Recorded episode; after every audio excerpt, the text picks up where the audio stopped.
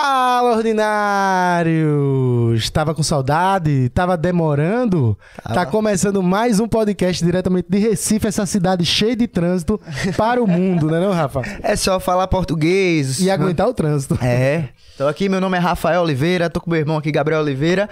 O podcast vai começar de 6 horas, mas, né? O trânsito é de demais. Recife. É isso, né? Quem É. vive em Recife sabe como é que é, então não me julguem, você que é de fora. Ah, os caras estão sem compromisso. É não, venha morar aqui pra você ver. e claro, a gente tá sempre com a presença do nosso querido Carlinhos, o nosso peruano, que tá aqui hoje também. Que foi um dos motivos para chegar atrasado, né? Diga aí, o que foi que houve, Carlinhos? Foi, o que foi isso que mesmo, aconteceu? velho. Motivo de força maior, trânsito, tava vindo da minha casa pra cá, dura tipo 10 minutos no máximo. Uhum. E o cara veio naquela paz e de repente travou e realmente eu fui pego de surpresa, porque se fosse, se eu saísse acho que 10 minutinhos antes eu tinha... E foi foda, velho. Porque teve protestos, aí o peruano ficou lá com o computador ainda trouxe uma CPU gigante, senão ele tinha vindo andando daqui É, pra não lá. Não, nem- mas vai rolar, vai rolar e tá tudo pronto aqui já. Vamos Tudo embora. Mas hoje, galera, a gente tá aqui com dois convidados especiais, duas pessoas que só de ver, só de você assistir um vídeo, conhecer uma música de primeira, vocês já olham de cara e sabem logo que a galera, que a galera é super simpática, E super pediram muito, né? ou Pediram demais. demais. Super humildade, super gente boa. Tô aqui com Banda Sentimentos, Zeziane e Ellison juntos. Isso aí, ó, pra gente é um prazer estar aqui com vocês. Muito, muito obrigado por ter convidado. Oxe, foi massa. estamos aqui agora, vamos conversar, contar uns segredinhos. tava ansioso, tava ansioso demais participar do, do podcast. Fazer alguma coisa com o Recife Ordinário, né? Essa página que é referência aí na comunicação moderna. Ai, que Massa, massa, é. velho. Fico feliz demais. E Ziane veio de, do Janga pra lá, ainda chegou antes Do de Carlinhos. Janga, do meu interior, Janga, vim Meu interior. diretamente pra o Fala Ordinário. Tamo aqui. Fala nada. Tu viesse de peixinho agora, direto. De peixinho. Tá vendo, mais Carlinhos? tranquilo, tava mais tranquilo. O cara veio daqui do lado e chegou atrasado, atrasou tudo. E a galera veio do Janga, que já é outra, outro rolê. Tá vendo tu? Mas vai, ó, primeiro agradecer de verdade vocês terem vindo até aqui. Vai ser muito massa esse papo aqui hoje, porque é um papo especial. Eu, eu sinto de dentro, assim, o papo que a gente vai soltar aqui hoje, porque é muita ideia que bate, que conecta. Mas antes da gente começar, eu queria agradecer os nossos patrocinadores, que sem eles a gente não estaria aqui. E primeiro, claro, agradecer a Volts Motors. Você que não conhece, a Volts Motors tem vários modelos de motos elétricas para você. A empresa é 100% pernambucana, chega a faltou ar, mas é porque eu tô fumando muito. Mas a empresa é 100% pernambucana. É uma empresa massa, de verdade. Tem aí vários modelos de motos elétricas para você. E você, além de não poluir o meio ambiente, você vai ó, economizar, papai. Porque você não vai mais gastar com gasolina, que só vai aumentar, e vai carregar sua moto ó, na eletricidade. E não, pode, não precisa ser na sua casa, não. Pode ser em outros pontos, né, Rafa? É, Gabriel mesmo sabe, dá sempre a dica. Olha, se você estiver achando ruim, ainda tá perangando, vai lá no Shopping Rio Mar, é um dos pontos que você tem, você pode colocar lá. Então tem vários lugares e várias opções. Lembrando que Pernambuco é um dos novos estados do Brasil que você não paga IPVA quando é, se trata de veículos elétricos, né? Então aproveita. É só apontar teu celular pro QR Code que tá na tela ou clicar no link da descrição que você vai direto pro site da Volts e conhecer esses modelos. Apoia aí. E claro que a gente também não poderia deixar de agradecer a Pixbet, que tá aqui com a gente, aí, junto com o Zorrinho e Recife Ordinário junto. Agora sim, todo mundo junto. E é o seguinte, galera. O saque é rápido, é imediato. Você quer fazer uma apostinha, sabe que a melhor é Pixbet. Pixbet, com todo o nome que tem, com o saque rápido que tem, com a praticidade que tem, é só ir lá. Esse final de semana mesmo, Gabriel, teve clássico dos clássicos, Náutico, Esporte, e eu tirei um dinheirinho, porque eu botei lá, ambos marcam, foi um a um, o cara pode fazer, você pode fazer qualquer tipo de aposta, não é só quem ganha quem perde. Ah, ambos os times vão marcar, vai ter tantos escanteios no jogo, então você que quiser fazer sua apostinha, sua fezinha, vai lá e é bom que o jogo fica com mais emoção. Com certeza. E, inclusive, eu já deixo aqui em aberto pra Pixbet abrir outros tipos de aposta, né? Podia apostar aí pra ver qual a- o próximo hit da banda Sentimento. Será que eles vão lançar Cavaleiro do Zodíaco? Vamos embora. Vamos fazer aí? essas apostas na Pixbet. É. Aponta teu celular aí pro QR Code que tá na tela também. Conheça a Pixbet, que é nosso parceirão aqui.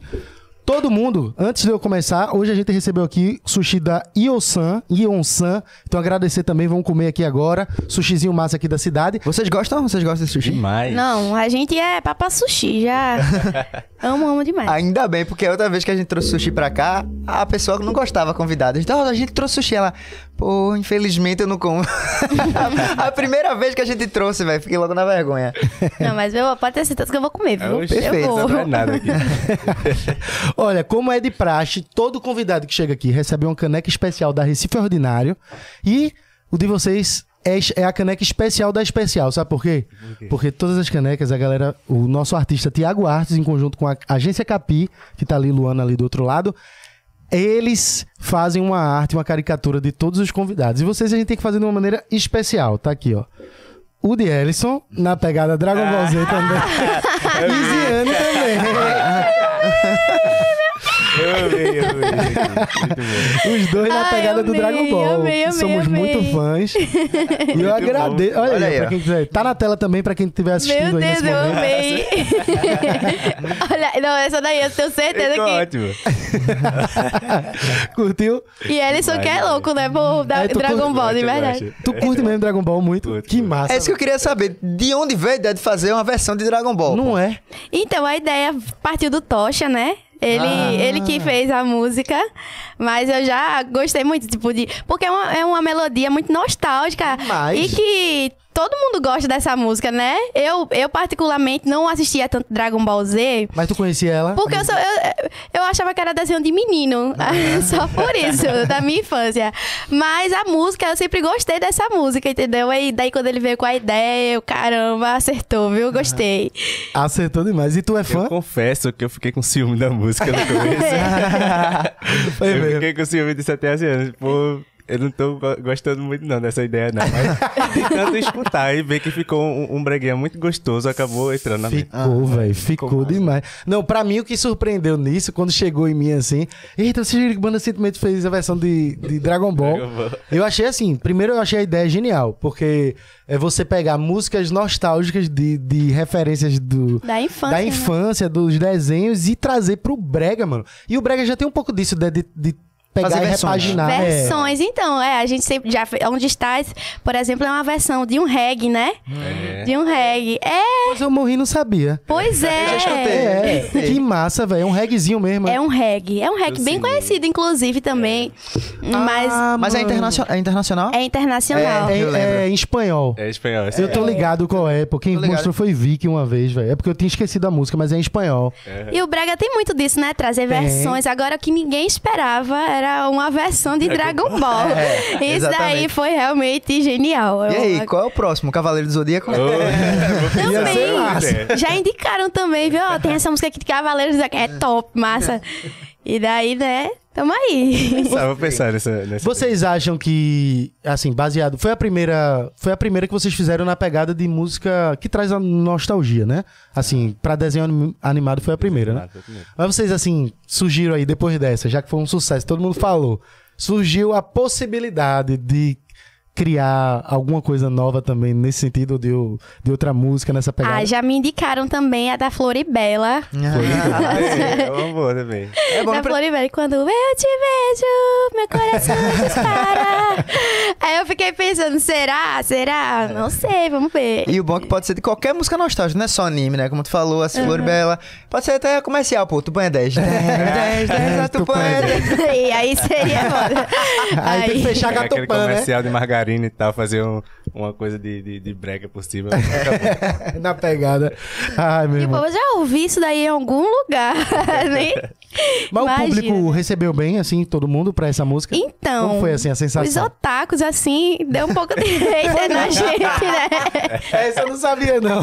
Foi mesmo, foi. É, é a parada que eu falei, é que a questão do ciúme que a gente tem. Ah, então tu é um pouquinho otaku, assim, tu tem Mais ou menos. Conservador, né? Ele consegue é, quer é, conservar o, a raiz real. Mas teve Mas muita gente final, que é, gostou. muita gente gostou. Foi É. muito bom. Achei achei, engraçado. achei legal porque legal. tiveram, tiveram umas variações também nas letra, na letra, não foi? Aham. Porque tem uma parte que é a pegada Uhum. lá e tem outra que encaixa numa pegada mais de romance, né? Exato, exato. Aí passa realmente a- a- o brega, né? Passa a ser brega realmente. Ei, mas ficou massa na Não tua ficou? voz, assim, no brega, a música.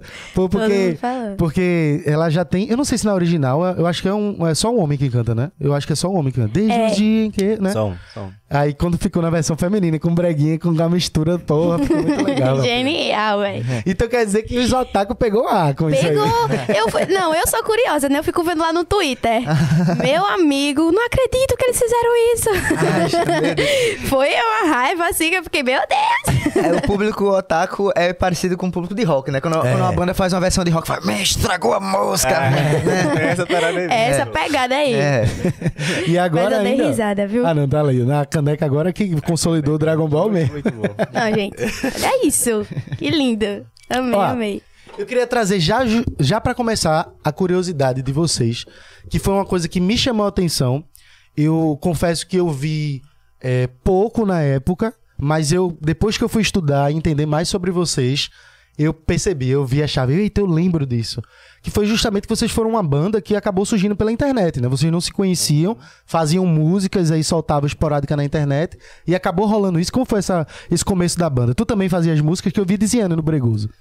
Eu fazia, fazia vídeo pro, pro Facebook na época que o Facebook tava bombando, né? Aham. É, aí depois a galera deu, deu a ideia de eu jogar no YouTube também. Eu fazia vídeo covers e a Anne também fazia, né? Eu fazia pro Facebook, aí eu, tipo, eu fiz aleatoriamente, eu gostava de cantar e as pessoas.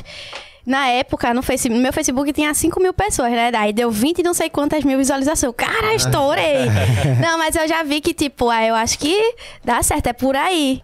E daí, depois passou um tempo, eu me converti pra igreja e parei de gravar. Até que um dia minha amiga é, disse: Ziane, por que tu não volta a gravar vídeo, não sei o que e tal? Eu, é, vamos. Aí Voltei a fazer, ela mesmo pegou meu- meus vídeos e ficou mandando pros empresários assim, de Recife. É, ela disse: Posso mandar? Eu, manda. Sem confiança, sem só manda. É, só manda. Aí o pessoal foi, viu, ai, quero muito conhecer ela. Foi lá na minha casa, o primeiro empresário, né? É, a gente, ele me levou no estúdio pra gravar, pra botar uma guia numa música. Só que daí, tipo, não deu tão certo com ele, também não foi tão à frente o projeto. Aham. E logo após, um- o meu atual empresário me convidou. E eu vi que ele realmente era, era comprometido, né? Sim. Com o trabalho e daí, enfim, né? E foi ele que montou e juntou, vocês não se conheciam? Não, não, não. Ah, Ah, então foi ideia dele juntar vocês dois. Foi. Bom Cara, gosto ele tem, viu? massa. porque casou bem demais a voz de vocês dois. Né, velho? Até a aparência também, assim, Era né? isso que eu ia falar. Foi uma coisa bem caricata. Que massa. Quer dizer, não Cabelo só a ca- voz. cacheado. Exato, cabelo, estilo, a pegada. Vocês são tão calmos, vocês são tão tranquilos. O que é que vocês tomam? Não, acho que calmo de verdade é, é eu calmo, ela é porque... Ela é mais agitada. Ela é- Eu sou, eu sou mais elétrica, mais agitada. Mas aí, né, as diferenças, assim... Equilibra. Equilibra. É, equilíbrio. Mas me diz uma coisa, quando juntaram vocês fazendo os covers e tal, vocês já estavam estouradinhos, né? Cada um na sua? Ou ainda não? Mais ou Não, menos, eu não. tava mais, mais ou menos. Tinha uns vídeos ou outro que irritava. Sim, sim. Que, que dava Entendi. certo. Mas o, o empresário da gente entrou em contato com a gente pela internet. Ele, ele- eu conheci ele também pela internet, pelo Facebook. Ele já era amigo da minha família já, só que tipo, não tinha nenhum contato comigo. Uhum. E aí ele me conheceu através dos vídeos. A galera da família compartilhando os vídeos. Ele disse, Pô, esse menino canta e tal. Aí Entendi. entrou em contato comigo, eu entrei na produtora antes. Aí ele teve a ideia, tipo, na época, acho que era 2018 que a gente começou a se falar. É, só rolava brega funk. Só tinha brega funk no mercado, o brega romântico já tava... Tava, é, deu uma queda. Aí eu disse, meu irmão, vamos embora fazer uma, uma banda aí. O que é que tu acha? Tu e outra menina. Eu disse, pô, Isso ele dizendo pra tu. pra mim. Aí eu disse, pô, acho que vai, vai dar certo. É bom porque eu já sou tímido, né? Ter alguém do lado e tal, pra, pra dividir a, a experiência vai ser muito mais fácil pra mim. Aí ele foi e saiu mandando algumas, pesquisando alguns cantores e tal, e foi quando ele achou Ziane e mandou o vídeo dela pra mim. Eu disse, pô, essa menina canta muito, acho que vai dar certo. Aí ele entrou em contato com ela, ela ace- aceitou e deu certo. Eu lembro dos vídeos de Ziane, que- foi o- um ou dois que eu cheguei a ver no Brega Bregoso. foi. Que eu lembro que o Bregoso postou alguma coisa assim: ah, essa menina canta muito, olha que foda. E era um vídeo teu cantando assim, de uma maneira bem simples e é só pra, né? Foi Uhum. massa demais. velho. Foi. Nesse, nesse tempo que eu fui no estúdio colocar uma guia com outro empresário, foi aí que o produtor lá me filmou. E o meu atual empresário passou a me conhecer, né? Aham. Eu, antes disso, antes dele, eu não tinha vídeo irritado, não, ainda não. Mas aí, quando eu conheci ele, ele me apresentou ao Brega Bregoso, que viu, começou a ver meus vídeos e postar. E foi aí que eu ganhei um pouco mais de visibilidade também, na, eh, cantando. E foi assim. O Brega Bregoso, né, velho? Foi, Deu foi o Brega aqueles- Bregoso. Ele Eu- postou. Ai, porra, que, que massa, velho. Então quer dizer que pessoas da net Aham. conseguiram, assim, de um dia, de um dia pro outro, posso dizer assim, É. Porque assim, de um dia pro outro no sentido da exposição, mas o trabalho de vocês já vocês já estavam já estavam Exatamente. tentando na internet há um tempo, né? O que a gente Exatamente. podia fazer, o que tava no nosso alcance, a gente fazia. E que tipo de música era que vocês estavam? Tu, por exemplo, tocava o quê nesses vídeos? A galera pedia muito MPB. Tipo, tudo que tava, que tava rolando. MPB, sertanejo. Aham. A galera pedia muito pra eu fazer, mas eu fazia geralmente tudo. Tu tocava tudo. Tudo. Aí uma viralizou, já Aí- tava valendo, né? Exatamente. Eu fazia, a, a primeira música que, que eu fiz de cover que viralizou foi a de Anitta. Ah, Eita, pô. Aí tu fazia uma versão, é? Uma Aham. versão assim. Eu fui tocando cavaquinho ainda. Ah, fez uma- Anitta no cavaquinho. Entendi. Mistura doida. E tu, só pra eu entender o contexto, esse momento que o empresário juntou vo- vocês era 2019, 2020? Foi Sim, final de 2019, acho que é outubro de 2019.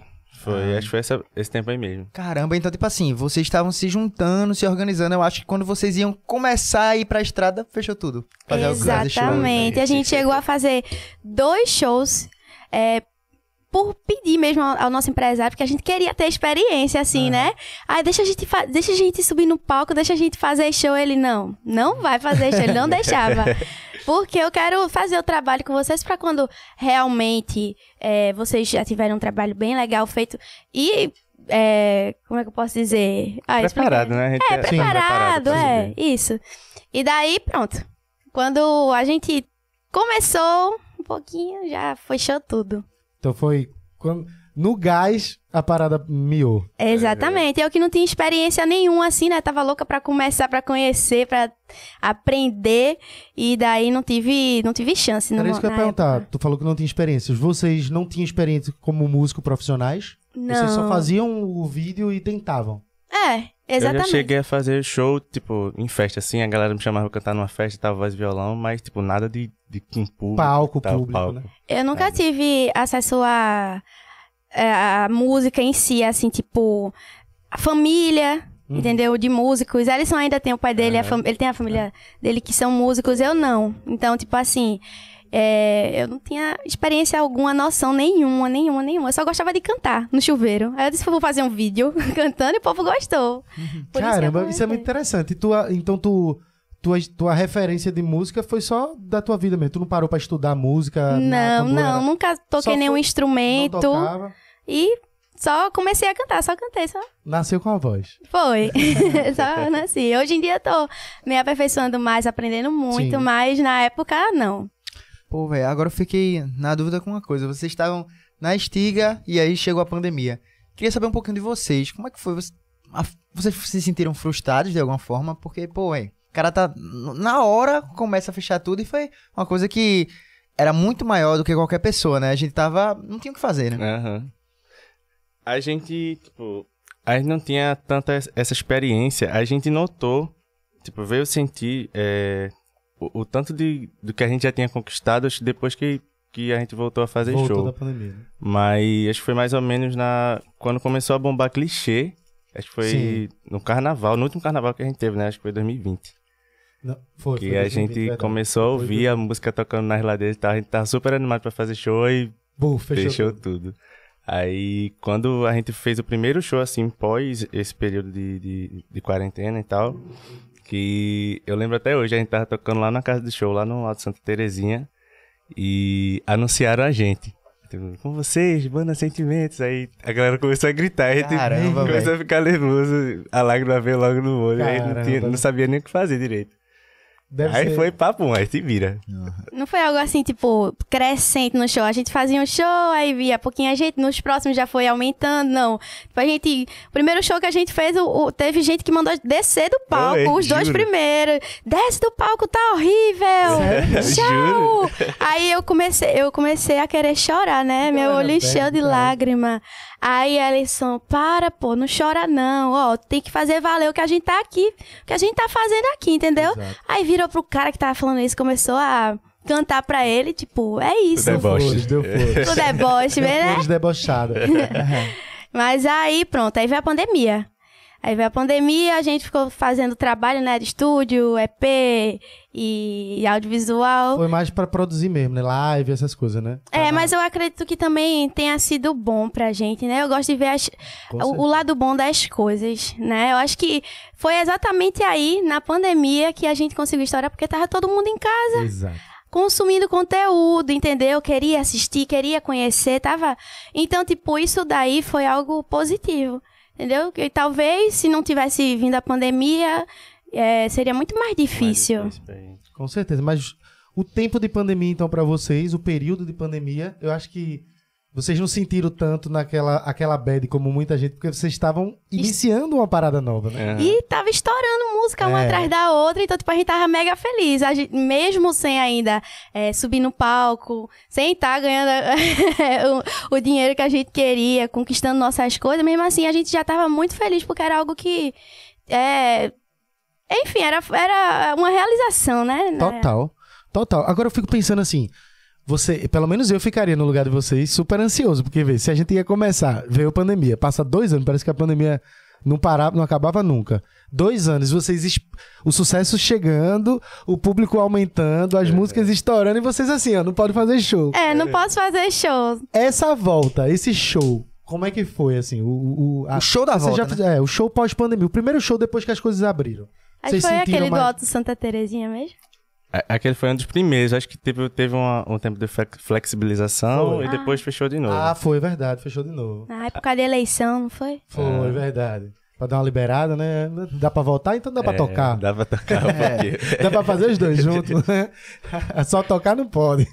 É, foi massa. A gente teve que ir se acostumando com, tipo, A loucura que tava já, né? pegar o trem, o, o bonde andando. Mas a aceitação assim. foi massa? Muito. Aí a experiência já foi outra, né? Muito, muito. No muito. começo teve, tinha muita cobrança porque a galera não entendia que a gente, tipo, não tinha essa experiência de palco. Então Sim. a galera já, tipo, via que a banda tava fazendo sucesso, mas não entendia que a gente tava fazendo sucesso na internet. Então quando a gente fez os primeiros shows, a gente era mais é, contraído, a gente era mais tímido e tal, não sabia muito bem como lidar e tal. Com, com os fãs, até no próprio show mesmo e tal. A gente praticamente não falava nada, só cantava, paradinho assim, robotizando. Durinho. tal. cantava a música todinha. Caramba. Aí aos poucos que a gente foi começando a, a se soltar e tal, desenvolver isso. Eu não conseguia interagir com as pessoas porque eu era muito tímida Aham. no palco. Quando eu via assim um- uma multidão de gente olhando pra mim, esperando que eu fizesse algo ali, que eu cantasse, eu ficava, meu Deus, e agora o que, é que eu vou fazer? Aí a- o conselho que me deram foi tipo assim: ó, é só tu não olhar pras pessoas. Tu olha pro horizonte, tá vendo aquele É. fundão lá de gente. Pronto, olha pra lá. Que daí tu vai conseguir cantar. Porque eu não conseguia nem cantar. Dava, sabe aquele nó na garganta Sei, que dá sim. quando você quer chorar? Aham. Pronto, imagina cantar com isso. Aí é complicado, né? Mas essa dica é boa, é boa. É boa, mas me atrapalhou muito Foi também. mesmo. Porque eu conseguia cantar, mas eu não conseguia interagir com as pessoas. Olho a olho, né? Olho a Olho olho, não conseguia falar com as pessoas, não conseguia, sabe? E daí eu me fechava no meu mundo, me concentrava pra conseguir cantar. E as pessoas começaram a ter uma, uma impressão ruim de mim, entendeu? Como se, tipo, eu fosse snob, metida, não gostasse de falar com as pessoas. Mas quando, na verdade, eu tava Era vergonha, né? era só vergonha, ficava retraída, entendeu?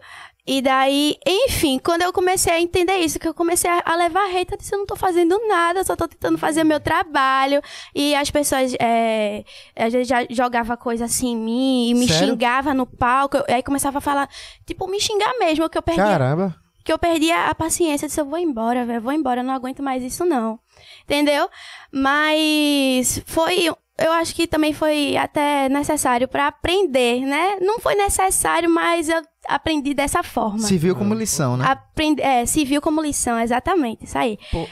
Caramba, o que eu, pra mim, o, eu não consigo entender como alguém vai jogar uma coisa nisso. Porque, tipo assim, mesmo que a pessoa se- eh, seja uma pessoa snob, diz assim, ah, não, ela não fala com ninguém. Pô, tipo, ela tá fazendo o show lá, né? Uma coisa seria se, sei lá, tu estivesse passando na frente dos fãs e não falasse nada, mas no momento que tu tá lá no palco, tu tá concentrado as pessoas jogaram. Eles colocam uma expectativa, né? A gente, como o Alisson disse, a gente já, já subiu no palco estourado. Não teve aqui, não foi uma coisa assim crescente, né? Então, tipo, é, eles achavam que a gente já era. Pelo fato da gente estar estourado, a gente já era aquela, aquele. Entendi. Já tinha Profissional. né? uma, uma coisa mais profissional, né? Só que não, a gente estava começando a aprender, a gente tava aprendendo, entendeu? Na prática. E daí, por isso o motivo da revolta deles, muitas vezes, por colocar uma expectativa em cima da gente que não, As pessoas Não cobram muito, muito, muito mesmo. cobravam muito. E daí, quando eu entendi, quando eu aprendi com isso, né? Aí foi totalmente diferente. Hoje eu consigo interagir, hoje É, não, Eu- é. eu Dá pra sou. perceber. Vocês hoje. Eu tava vendo.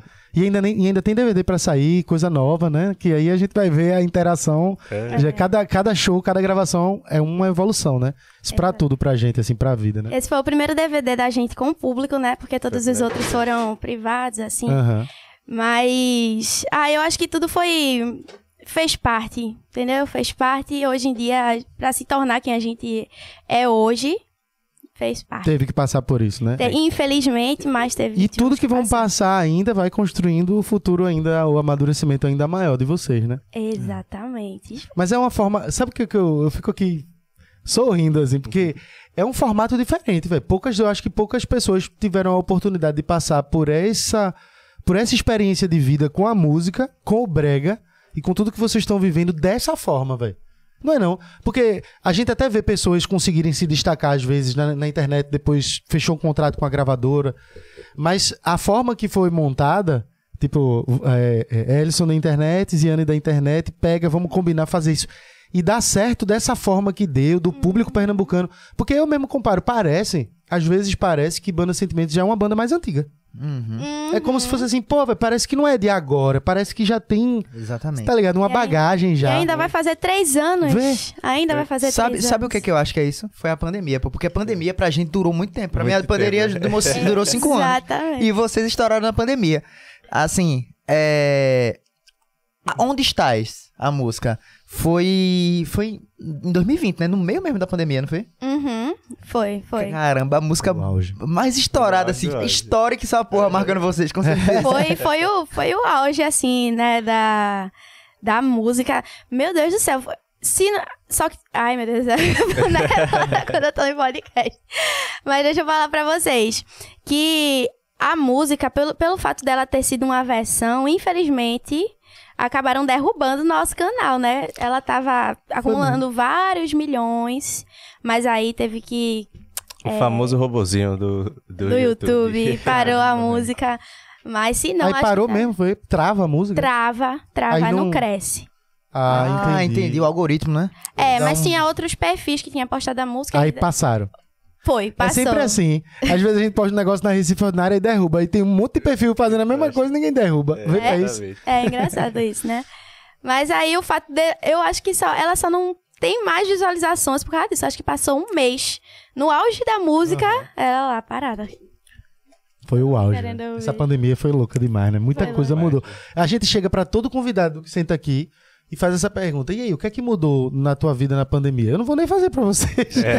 Já tá explicado, velho. Que interessante, velho. É. Todo mundo tem uma história, né, pra contar. Porque, porra, foi muito tempo. Muito tempo e muita coisa aconteceu, né?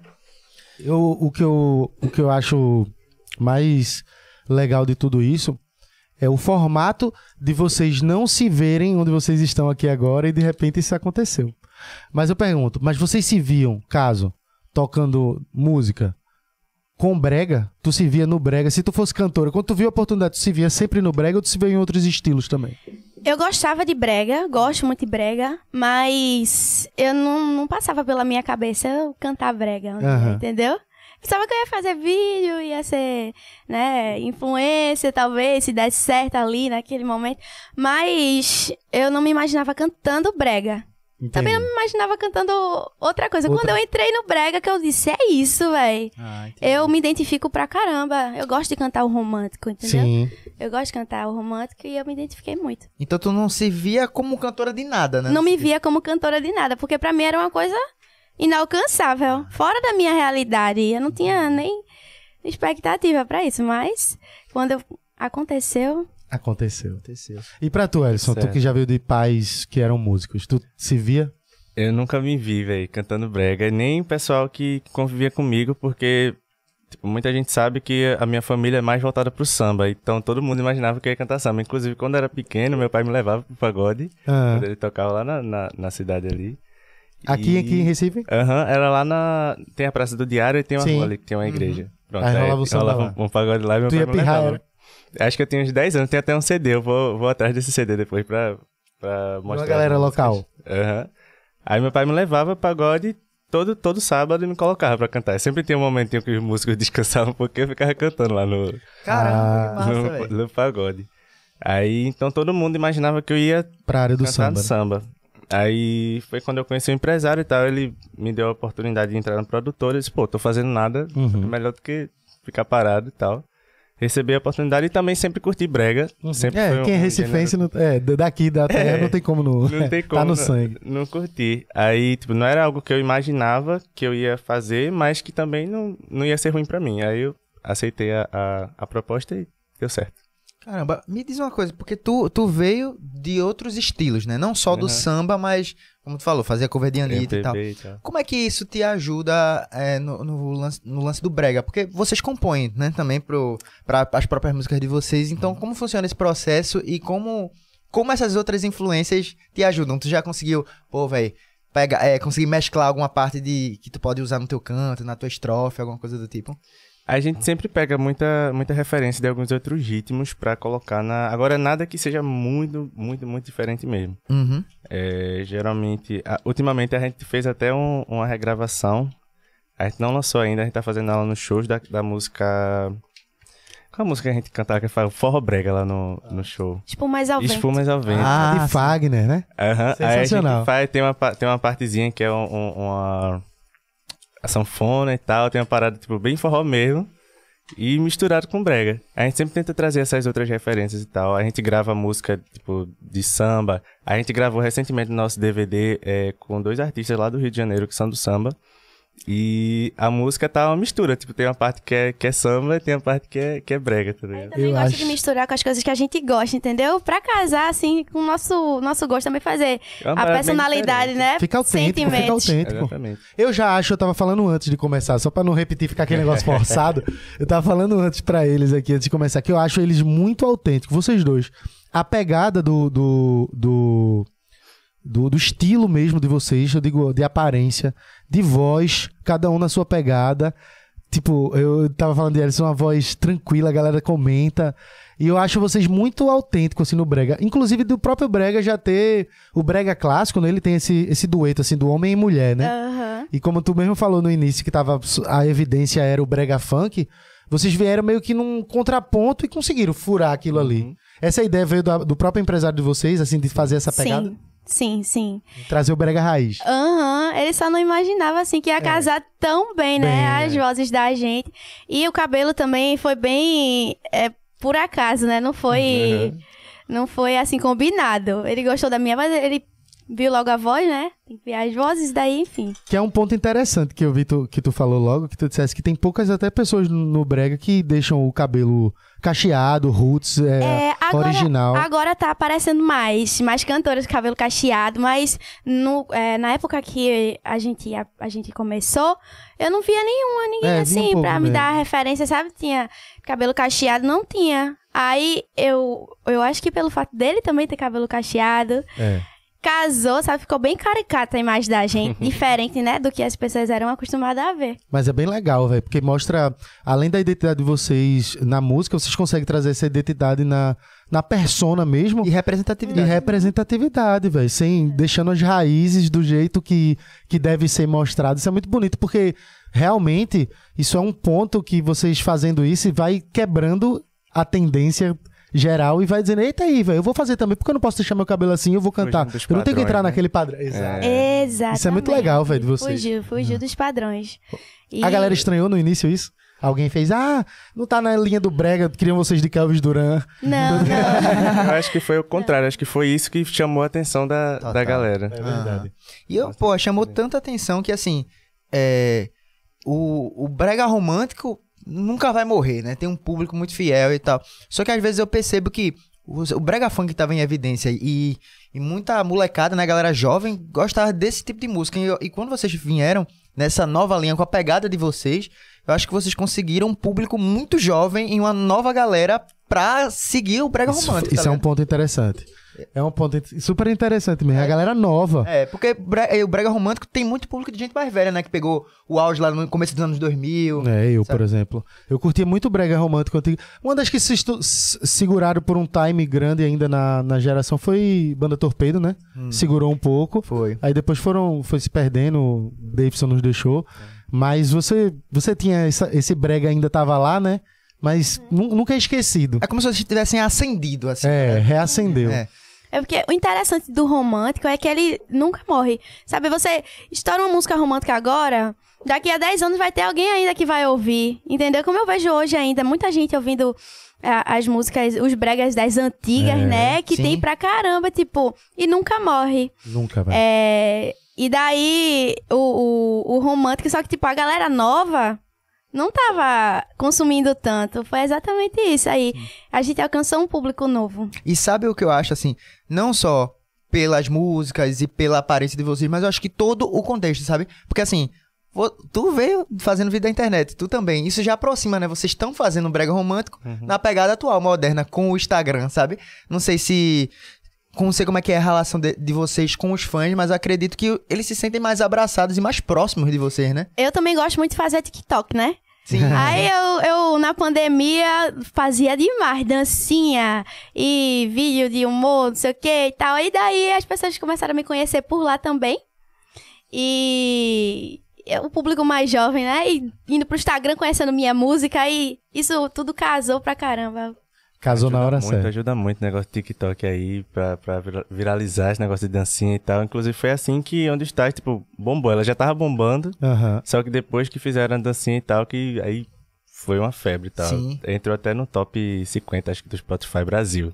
Foi, pô, foi muito-. Por causa de dan das dancinhas, Aham, velho. Que massa, velho. Hoje em dia, o TikTok é a atualidade, né? É. É, o A que. galera tá lançando música só pro TikTok, os trechinhos. velho. Exatamente, isso daí é muito interessante. E hoje em dia, a atualidade é o TikTok. E as músicas, a maioria também estouram muito pela dancinha, né? É. Isso que tu falou de onde está foi muito interessante. Quando lançou essa música, véi, eu fico imaginando pra vocês, né? Que vocês ainda não tinham fazido show- feito show. Mas é pra mim mesmo. Meu Instagram era só isso. Eu passava, era onde está? É o mesmo pedaço, né? Que o Instagram Music a galera bota no mesmo pedaço. A mesma coisa. Pô, eu quero ouvir completo, ninguém tem outro trechinho, não. Eu pensava, será que é só aqui que tá essa febre? Ou será que. Até que um dia a gente foi pro Rio de Janeiro, eu fiz amizade lá com o pessoal. Ele disse: Ah, tá cantora? Eu sou cantora. Aí ele, tu canta o quê? Eu canto brega romântico. Aí cantei, tem essa música aqui, ó. Onde estás tu sem mim? Ele, sério? Meu Deus, essa música eu não aguentava mais aqui em todo canto. Eu disse, sério, pois lá também tá assim. Ninguém aguenta mais, porque é de tanto tocar. Onde chega, tava tocando. Mas em outros lugares também foi assim, né? Pra minha surpresa. Eu pensava que era só aqui mesmo, mas... Muita gente. Ô, Ziane, tu falou que tu gosta do TikTok, tu é mais blogueirinha. Agora, e tu, Ellison? Tu não, tu não tem a vibe blogueirinho, não, né? Sou não. Tu- Como é a dificuldade de fazer a vibe Ah, blogueiro? Eu acho, Porque- que, eu, eu acho que é vergonha. Eu acho que é mais vergonha e, e preguiça também. Eu não consigo gravar o story, por exemplo. É uma coisa que a Ziane faz muito. Eu fico Ah. agoniado quando ela faz isso. Ela grava o story, aí grava umas 6, 7 stories, depois fica vendo, assistindo ela mesma. falando. eu, tipo, eu não consigo. Mas eu é a gravo uma pegada de story. influenciador. Influenciador é, É, assim. eu gravo um story, não consigo nem ver. Tipo, posto logo e. Posto nem ver, deixa a galera Nem falar. vejo. Fica envergonhado de Se se, ele ver. tu eu tem acho isso. que ele apaga. É. Tu tem Se isso. Eu ficar com muita vergonha, não. Gostei, não, apaguei. Tu acredita que eu, trabalhando com humor na época do Putz, velho, botando minha cara, falando, falando, falando, eu gravava um vídeo de 10 minutos, fazendo vlog, e eu não queria me ver. Porque eu tinha vergonha. Uhum. E se tiver gente do lado, meu amigo, fudeu. a pessoa, vamos assistir esse vídeo aqui do gordo? Aí bota aí. Aí eu, puta merda. É, peraí que eu vou no banheiro. É, exatamente. Eu também tenho, tenho isso. Acho que todo mundo tem um pouco, né? Mas acho que é- você vai se acostumando. Apesar das dificuldades, hoje em dia, tu já se sente melhor com isso ou continua travado? Já, eu já, hoje eu tô mais, mais solto, assim, quando eu sei que eu tenho que fazer, por exemplo, a gente gravou o Story aqui e tal, eu sei que tem coisa que a gente tem que fazer, porque a galera gosta de ver o que É. a gente tá fazendo, a galera gosta de ver o, o dia a dia, eu tento me esforçar ao máximo pra tentar mostrar pelo menos um pouquinho do que eu tô fazendo. Entendi. Aí é uma coisa que eu tô tentando trabalhar mais em mim. Mas isso é um, um, um, um pontozinho que vários artistas, a gente vem trocando ideia aqui, e eu conheço também, Rafa conhece muitos artistas que são envolvidos com a Recife Ordinária, às vezes a gente tem a oportunidade de trocar ideia, e não é uma coisa exclusiva é, tua, não. Tu, às vezes, consegue transparecer isso, que eu, eu olho pra tu, às vezes o cara bem... Mas tem outros artistas, por exemplo, Johnny Hooker veio pra cá, a gente trocou ideia, Johnny Hooker jogou pra gente, meu irmão, velho.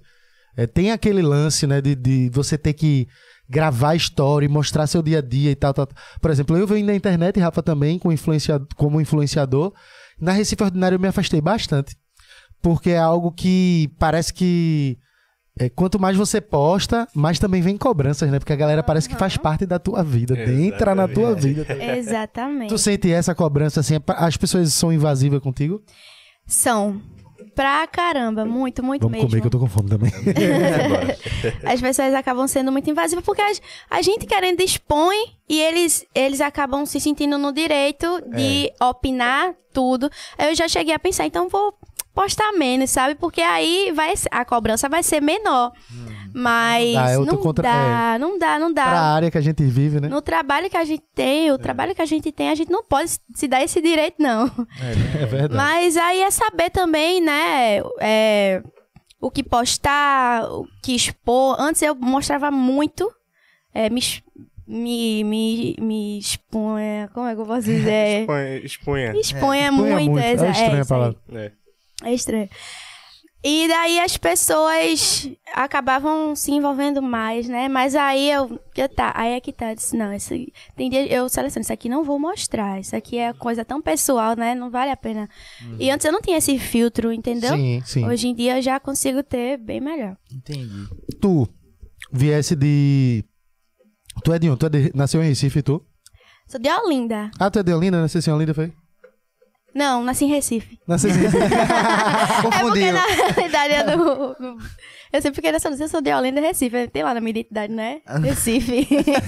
Tem que ver a localização do hospital que tu nasceu. ah, mas tu, mas tu, tu crescesse aonde, tua infância? Pra gente saber da tua história. Então, eu morei em Águas Compridas, eu já me mudei muito. Ah, Entendeu? Minha mãe vivia se mudando, mas maior parte, assim, da minha vida foi em Paulista. Entendeu? Eu morava ali em Tabajara, Sim. já morei em Paraty, Sim. já morei em Caetés, agora eu moro no Janga. Então, tipo, é Tá sempre sempre lá, né? lá. É, e quando eu morava em Olinda, eu morava ali na, na área de Águas Compridas. Foi mais a minha infância mesmo. Não lembro muito, mas... Abreu e Lima é o limite, viu? Não, pode Abreu e matar- Lima não vou, não. É longe, é longe. Já é interior. mas já morei em Arthur 2, né? Que é do lado. É Rato Lundre, gente. Arthur Lugre também, já Caetés. Que é... É Abreu ou Caetés, né? Catés abriu. Pronto, já morei em Abreu. Olha, já morou em Abreu. Diretamente de Abreu. Agora eu vou sofrer bullying. e tu que já morou em Abreu, pô? Já virou o bullying, né, daqui da cidade. Eu tô perguntando isso pra saber assim. O que é que tu trabalhava antes? O que é que tu vivia antes de tu entrar nesse meio da música? Eu quero que tu fazia. Eu estudava, né? Tu é novinha, né? Quantos anos tu tem? Tenho 22. Ah, tu é de 2000, então. é? Sou de 2000. Tamo junto, é Aí nóis. faço em É, janeiro. também? 2000 também. Ei, parece Mas que não. é de 2000, tipo, menos Antes do, de antes de Cristo, né? É, porque meu irmão Mas é Eu verdade. sentindo muito velho agora. tu, é, tu é de tem quando? quantos anos? Eu sou 97, tenho 24. Ah, Ah, é todo Novinho mundo ainda. novinho aqui, só tem eu de velho aqui. coroa do Podia ser grupo. pai de vocês. Tá, cara, É, 33. Mas eu pergunto aí, tu estudava então? Vai fazer nutrição. Ah, tu tava, tu tava fa- fazendo faculdade de nutrição, era? Era. Fazer Caramba. nutrição. Aí eu tranquei. e agora vivo da minha arte. Ah, é, é isso. Mas a, nu- Mas a nutrição tá lá, que eu vejo você blogueirinha, tá na, na academia. Eu tento, né, gente? É porque é assim, eu gosto muito de comer, entendeu? Eu amo comer, só que ao mesmo tempo eu tenho que cuidar do meu corpo. Aí eu fico naquela. Final de semana agora eu tô comendo, só que eu exagero, né? Eu vou comer. velho. Aí começo da semana já pego mais leve. Entendi. Segunda a sexta treinando agora, né? Porque até um tempo atrás eu tava bem fuleira.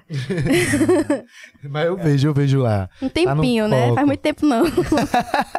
E Ellison, ele já tem essa parte de espírito good vibes. Eu sei que ele é da biologia. Eu sou, sou Cara- ciências biológicas.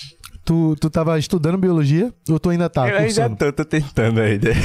tô tentando formar. Tu não trancou, não. Tranquei não. Inclusive eu fiz a matrícula essa semana. Tá levando uma cadeira, vai Também fazendo. Olha quem tá assim, ó. Vai terminar daqui a 10 anos essa faculdade. eu faço, tu faz isso na federal também? Na é? federal. Eu faço economia, velho. Só que aí é isso, tipo, o cara tem que botar duas cadeiras só porque eu conta do trampo, uma. E aí assim a gente termina. Lá pra 2030 a gente termina. o dia a gente termina. Eu mas, tu, mas tu pretende terminar. Tu gosta mesmo da área, assim? Eu curto, tipo, hoje em dia não é mais um lance que eu me imagino trabalhando assim, tipo, como que eu quero pra minha vida, porque sempre meu sonho foi música. Só que eu não pretendo terminar porque é, é legal você ter um, um, um- um diploma no currículo hoje em dia, né? Uhum. Vai que, né? Nunca se sabe o, o dia da manhã. Não que a gente vai pensar o, o pior pra gente.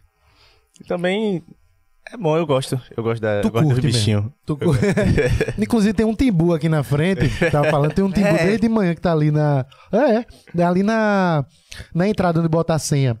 Tem um timbu que entrou lá de manhã e ninguém conseguiu tirar no mexeiro. Ele Eu tá disse- no identificador biométrico. Isso, É ele isso. tá bem por trás. Aí o pessoal tentou tirar, não conseguiu. Aí disseram, vai, ligou pro Cipoma, ligou pra não sei onde, nada. Daí eu fiz, justo tá tranquilo, pô. Ellison vai vir, ele, Desenrola essa missão pra gente. ele vai tirar esse tiro ele. Vai, Mas ele tá preso? Ele tá preso no, no coisa? Não. Não, Ou pelo- Ele só entrou. Eu acho que ele entrou e não quer sair. Tava de dia, muito fluxo, entendeu? Isso aí ele ficou, oxe, vou nada esse povo estranho, esses humanos.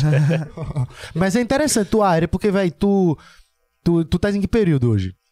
Eu perdi a conta, viu? Eu sou dino hoje. Eu sou dinossauro. Eu É porque fica só dos pedacinhos, né? Tipo É tu nem- também. É. A galera pergunta o período, eu, porra. Mas tu chegasse a cursar, tipo assim, antes de- dessa parada, tipo terceiro, quarto período, já tava avançado? Tava- eu acho que no sexto período foi quando veio a, a pandemia. Ah, no sexto. pô, é por isso também. O cara já tá no sexto período. É Falta pouquinho interessante. então, né? Oi? Falta pouco então. Falta, falta pouco. Mas é porque esse pouco aí, na correria da gente, É. acaba se tornando Eu muito. quero ver como é que tu vai fazer pra escrever TCC, né? TCC. Carlinhos quer fazer uma pergunta ali, o peruano levantou o microfone e agora vai. É, eu vou. É uma, uma pergunta. Vamos. Que é o seguinte, o. Vocês que no início contaram um pouco da história de vocês, né? Que foi na pandemia. Eu não sou muito assim de escutar brega, mas assim, a gente acaba escutando. ó, de- querendo ou não, nessa cidade que a gente vive, a gente acaba escutando de um jeito ou de outro. E aí eu estudei produção fonográfica na ESO. E geralmente quem é do, do mercado fonográfico é, tem, que, tem uma espécie de cartilha a seguir pra dar certo na música. E vocês fizeram um caminho aí completamente fora do, dessa cartilha aí, né? E aí eu fiquei pensando nisso, assim, porque lá, eu estudava lá, vez ou outra, tinha umas palestras de pessoas que eram do ramo. E que depois de um tempo, assim, se eu olhar pra trás, nem sei se a galera tá ainda nessa, né? Não sei se mudou de ramo. E o de vocês é um dos poucos gêneros musicais que você consegue ter um sucesso local e ter uma sobrevida sem precisar sair tanto de Recife, né? Então, assim, não sei se vocês se deram conta disso, porque eu acho que vocês deveriam é, ser pessoas que deveriam estar dando já, já esse tipo de palestras aqui nesse ramo de, de- de produção fonográfica e por aí vai, né? Eu lembro, fiquei lembrando disso assim, né? Não sei se vocês já foram convidados ou coisa do tipo, mas é, Mas é é. mais uma afirmação do que uma pergunta, isso que eu tô falando, né? Mas é isso, não sei se vocês se deram conta disso assim, porque realmente é, funciona, o que importa é isso, é funcionar, tá dando certo. Ela vive da música e tudo mais. Mas é interessante conhecer, né, mais e, e aprender sobre isso aí. Eu nunca fui convidada, não, pra nenhuma palestra. Inclusive, me convidem, quero, a partir de agora. E eu não tinha essa noção, né?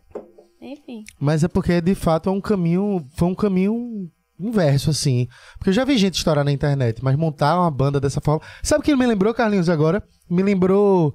É, tu lembra. Ruge, bandas montadas antigas, assim. É, o não, sei, não sei se Backstreet Boys passou por isso. Mas as boys bands Eu também. acho que todo esse tipo de, de, de boy band é meio, funciona meio É, desse jeito. Sim. Tipo, o empresário chegou, selecionou uma galera e faz assim: eu- se eu juntar isso aqui, eu consigo criar uma parada. E isso aconteceu aqui em Recife com vocês. Eu acho que não tem outra banda nessa pegada que Na rolou. verdade, eu acho que tem, tem várias. Só que o, a questão é foi a ocasião deles, que foi pandemia. Eles não eram músicos pró- Daqui de Recife, daqui de Pernambuco, Tem- uma banda tem- eu acho que tem. Dessa de, de brega, eu acho que tem. que estourou assim antes. Tipo que do, de, Não, pô. Ele tá falando, Eu eu acho, acho que, que- existem outras eu acho que duplas que, assim, foram é- montadas. Eu acho que É. Ah, É. entendi, entendi. É.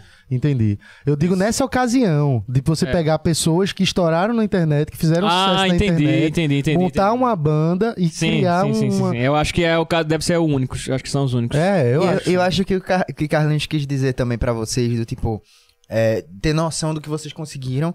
É. É. porque assim, a gente que trabalha com arte em Recife, a gente tá conseguindo sobreviver, a gente já é um privilegiado, né?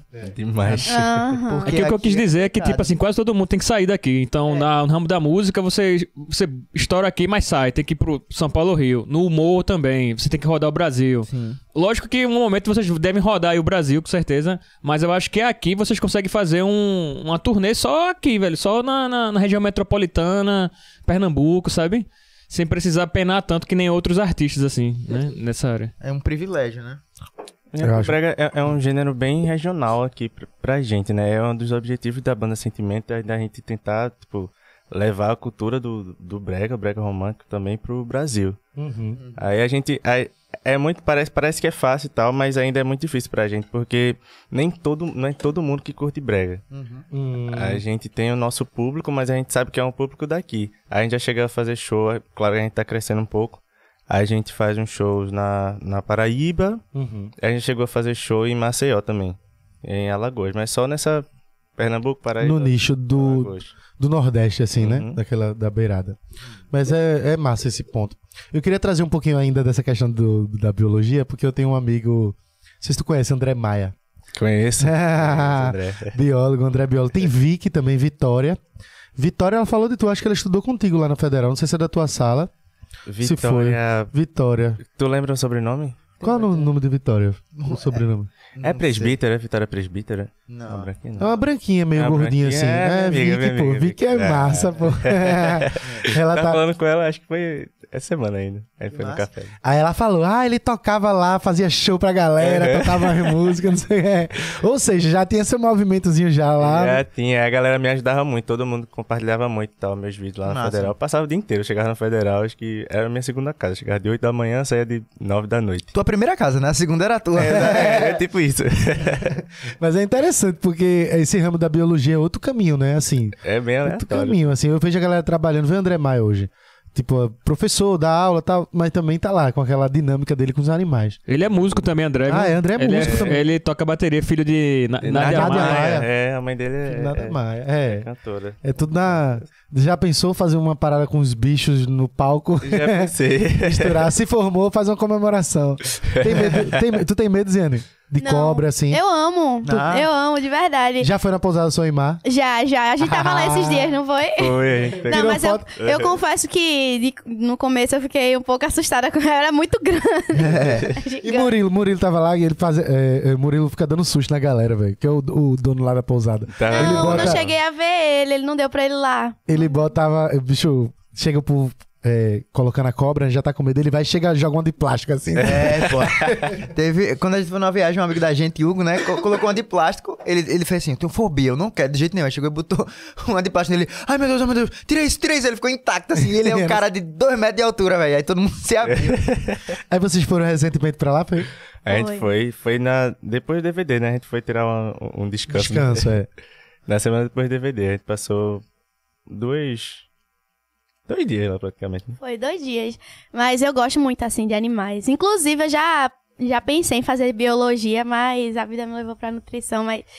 Eu gosto muito, gosto muito. Inclusive, eu fico em casa, meu namorado fica até rindo que eu fico lá vendo no Pantanal, no YouTube. Botando aqueles vídeos de animais. Eu amo assistir aquele canal do Richard, pô, que ele fica mostrando Sim, lá as araras. O dia desse eu cismei, eu disse, eu quero um, um arara, velho. Mas depois eu vi que ela, Desde o ela dia que a vive gente 80 foi. anos, ela vai ver mais que eu.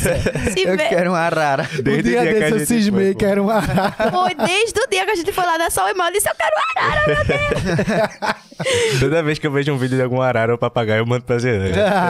Pô, então o que- qual é a relação que tem da biologia com música, né? Porque eu tô músico, André, ela dizendo que pensou. Né? Os biólogos são músicos agora. Né? Isso é engraçado, Você tá pô. A gente em tem a mesma, mesma vibe, assim, às vezes. Não tanto, porque a Alison é bem mais. Mais. Como é que eu posso dizer? A gente curte Mais- muita coisa parecida. É. A gente só não é. não tem a mesma personalidade, Sim, mas a- ah. a, gente curte muita coisa. Se completa, vamos dizer Uhum. assim, né? É, Ah, massa. Agora tu lá virou festa, não foi? Não. não. Então, eu cheguei na pousada e disse, meu Deus, meu instinto de biólogo tá voltando. Ah, eu sei que volta da, da estiga. Tu pegasse nos bichos e entrasse lá. Uhum, gente tirou foto e tal, um monte de coisa. Quando vê dar um de Osiane, eu vou ficar aqui. Vou tocar aqui no zoológico. ah, Carlinho quer fazer uma pergunta, tá levantando ali o, o microfone. É, voltando mais pro, pro lado da música, é, vocês são de uma era já totalmente digital, né? Vocês lançaram, vocês devem ter no Spotify, Deezer, todas essas coisas assim, né? Aí eu ia perguntar se vocês acompanham esses números, se pra vocês tem valido a pena. E aproveitar de fazer o comentário, assim, só pra vocês sacarem, porque quando eu estudei produção fonográfica, é, existia um purismo, né? Um pessoal que tocava rock, né? E tinha essa coisa de gravar na fita, tinha uns caras que se lascavam lá pra arrumar um edital pra lançar vinil ainda, sabe? E tu se lasca, né? Pra tu, tu ouvir vinil, tu tem que ter o tocador, o pai de que ter. monitor, e tu tem que. Aquele ritual, tu vai ter que sentar na sala, numa poltrona, botar o disco e ouvir, sabe? Mas hoje em dia é tudo. no- tu tá ouvindo no, no- no trânsito, no ônibus, correndo, né? A forma de, de, de ouvir mudar. Então, assim, vocês é, é, acabaram nessa era. E se vocês, é, tipo assim, pensam nisso, ou não, se o negócio é digital mesmo, tá ali, tá, tá, tá o povo ouvindo, tá bom, e é isso que importa.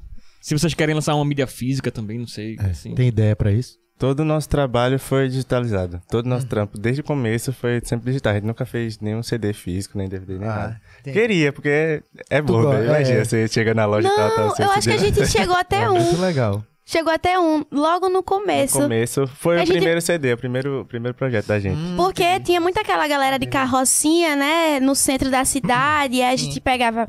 é, dava pra eles vender. E aí eles ficavam distribuía o CD. tocando, entendeu? Na- No Uhum. centro e tal. Ainda teve. Foi bem no começo, que a gente não tinha nenhuma música estourada, mas a gente fez um CD assim de repertório. Botou algumas músicas da gente, né? E daí foi, mas a gente não chegou a, a vender, não, nem Oficialmente. Ah. oficialmente. Foi só pra divulgar, assim, pra dar pra galera, pra que conhecia Entendi. e tal. E o, e o DVD de vocês também não vai ter mídia física, né? Hum, Provavelmente não. Ah. Fala um pouquinho desse DVD aí, porque eu já vi esse show que tem o do Dragon Ball, por exemplo. Já é outro DVD, o mais antigo. É, É o tem de um... Tocha. É o- é o de Titocha. Aí o de vocês é o que é o que foi gravado e tá pra sair, né? Isso. É, final desse mês. Foi gravado quando e aonde esse DVD? Dia 15 do mês passado. 15 de Ah, foi, foi recente, né? Bem recente. Lá no Classic Hall. Ah, que Eita. massa, velho. E aí, como é que foi? Lindo, lindo, Fala, lindo. fala. Tem que dar spoiler, né? Tem que dar spoiler. É. O nervosismo, minha gente, sei não, viu? Foi incrível. Acho que foi a, a experiência mais incrível, assim, que eu já vivi até hoje. Sabe, subir num palco que, é- que, na verdade, o Classic Hall é a maior casa da América Latina, né? Então, tipo assim, uma banda de brega subir ali, fazer aquilo. Foi... Vocês, né? Né? A Principalmente. gente, meu Principalmente a forma que foi é muito bonita. Foi muito bonito. O empresário, ele, ele se dedica muito pra levar o Brega pro Brasil. A gente estamos aqui, né, na expectativa. Mas quando eu subi no palco, meu coração foi bubo. Eu pensei que não, porque hoje eu já tô, né, Uma mais experiência. experiência, já tô acostumada com palco. Eu disse, não, vai ser de boa. É o gravação de DVD. quê? 8 mil pessoas, assim, na minha caramba, frente. Eu fiquei... Foi o maior público de vocês, assim, próprio, se não for em evento, em, sei lá. É, acho que foi. Acho Muito que foi. massa, É velho. muita gente. Showzão lá. Foi. E aí, tem lançamento, tem data pra lançamento, vai lançar em partes, o que é que vocês sabem? Data, data, data certa não. A gente tá É. planejando lançar ainda no final desse mês. E acho que vai ser faixa a faixa. Provavelmente. Hum, No- na, na internet mesmo, né? Duas faixas por semana. É, Ah, Acho que vai ser quatro, vê se... Quatro Que massa. Quatro que de massa. uma de vez. início, assim. De início. Top, velho. Pra acabar rápido, o povo também tá na expectativa de ver, né? Tem Não muita música. Também. É, É. Tem entendi. muita música. E, assim, em relação à produ produção do show, foi algo que teve, teve um a mais? Porque tu mesmo disse, eu já estou acostumado, mas fiquei nervosa por ser gravação de DVD. Sei lá, muita câmera, muitas coisas, um, um palco diferenciado, dá um nervosismo. Como é que foi a produção? Demais, demais. Muito nervosismo mesmo. Mas eu tava lá com as pessoas que eu já sou acostumada, né? Convivo do meu trabalho, me passando confiança. Meu empresário lá do lado, toda vez que eu voltava, ai meu Deus, eu quero chorar, não consigo. Ele, você consegue, vai, carisma, vai pra cima. E daí me dava aquela força, tá ligado? E meu namorado também, que foi assim, uma pessoa incrível pra mim no, no, no, no DVD, também no nosso trabalho. E ele ajuda pra caramba. Que massa, velho. E foi. Eu tive essa força, né? Deu pra encarar. Sim. Nesse massa. pouco tempo de vocês, já passaram por alguma situação?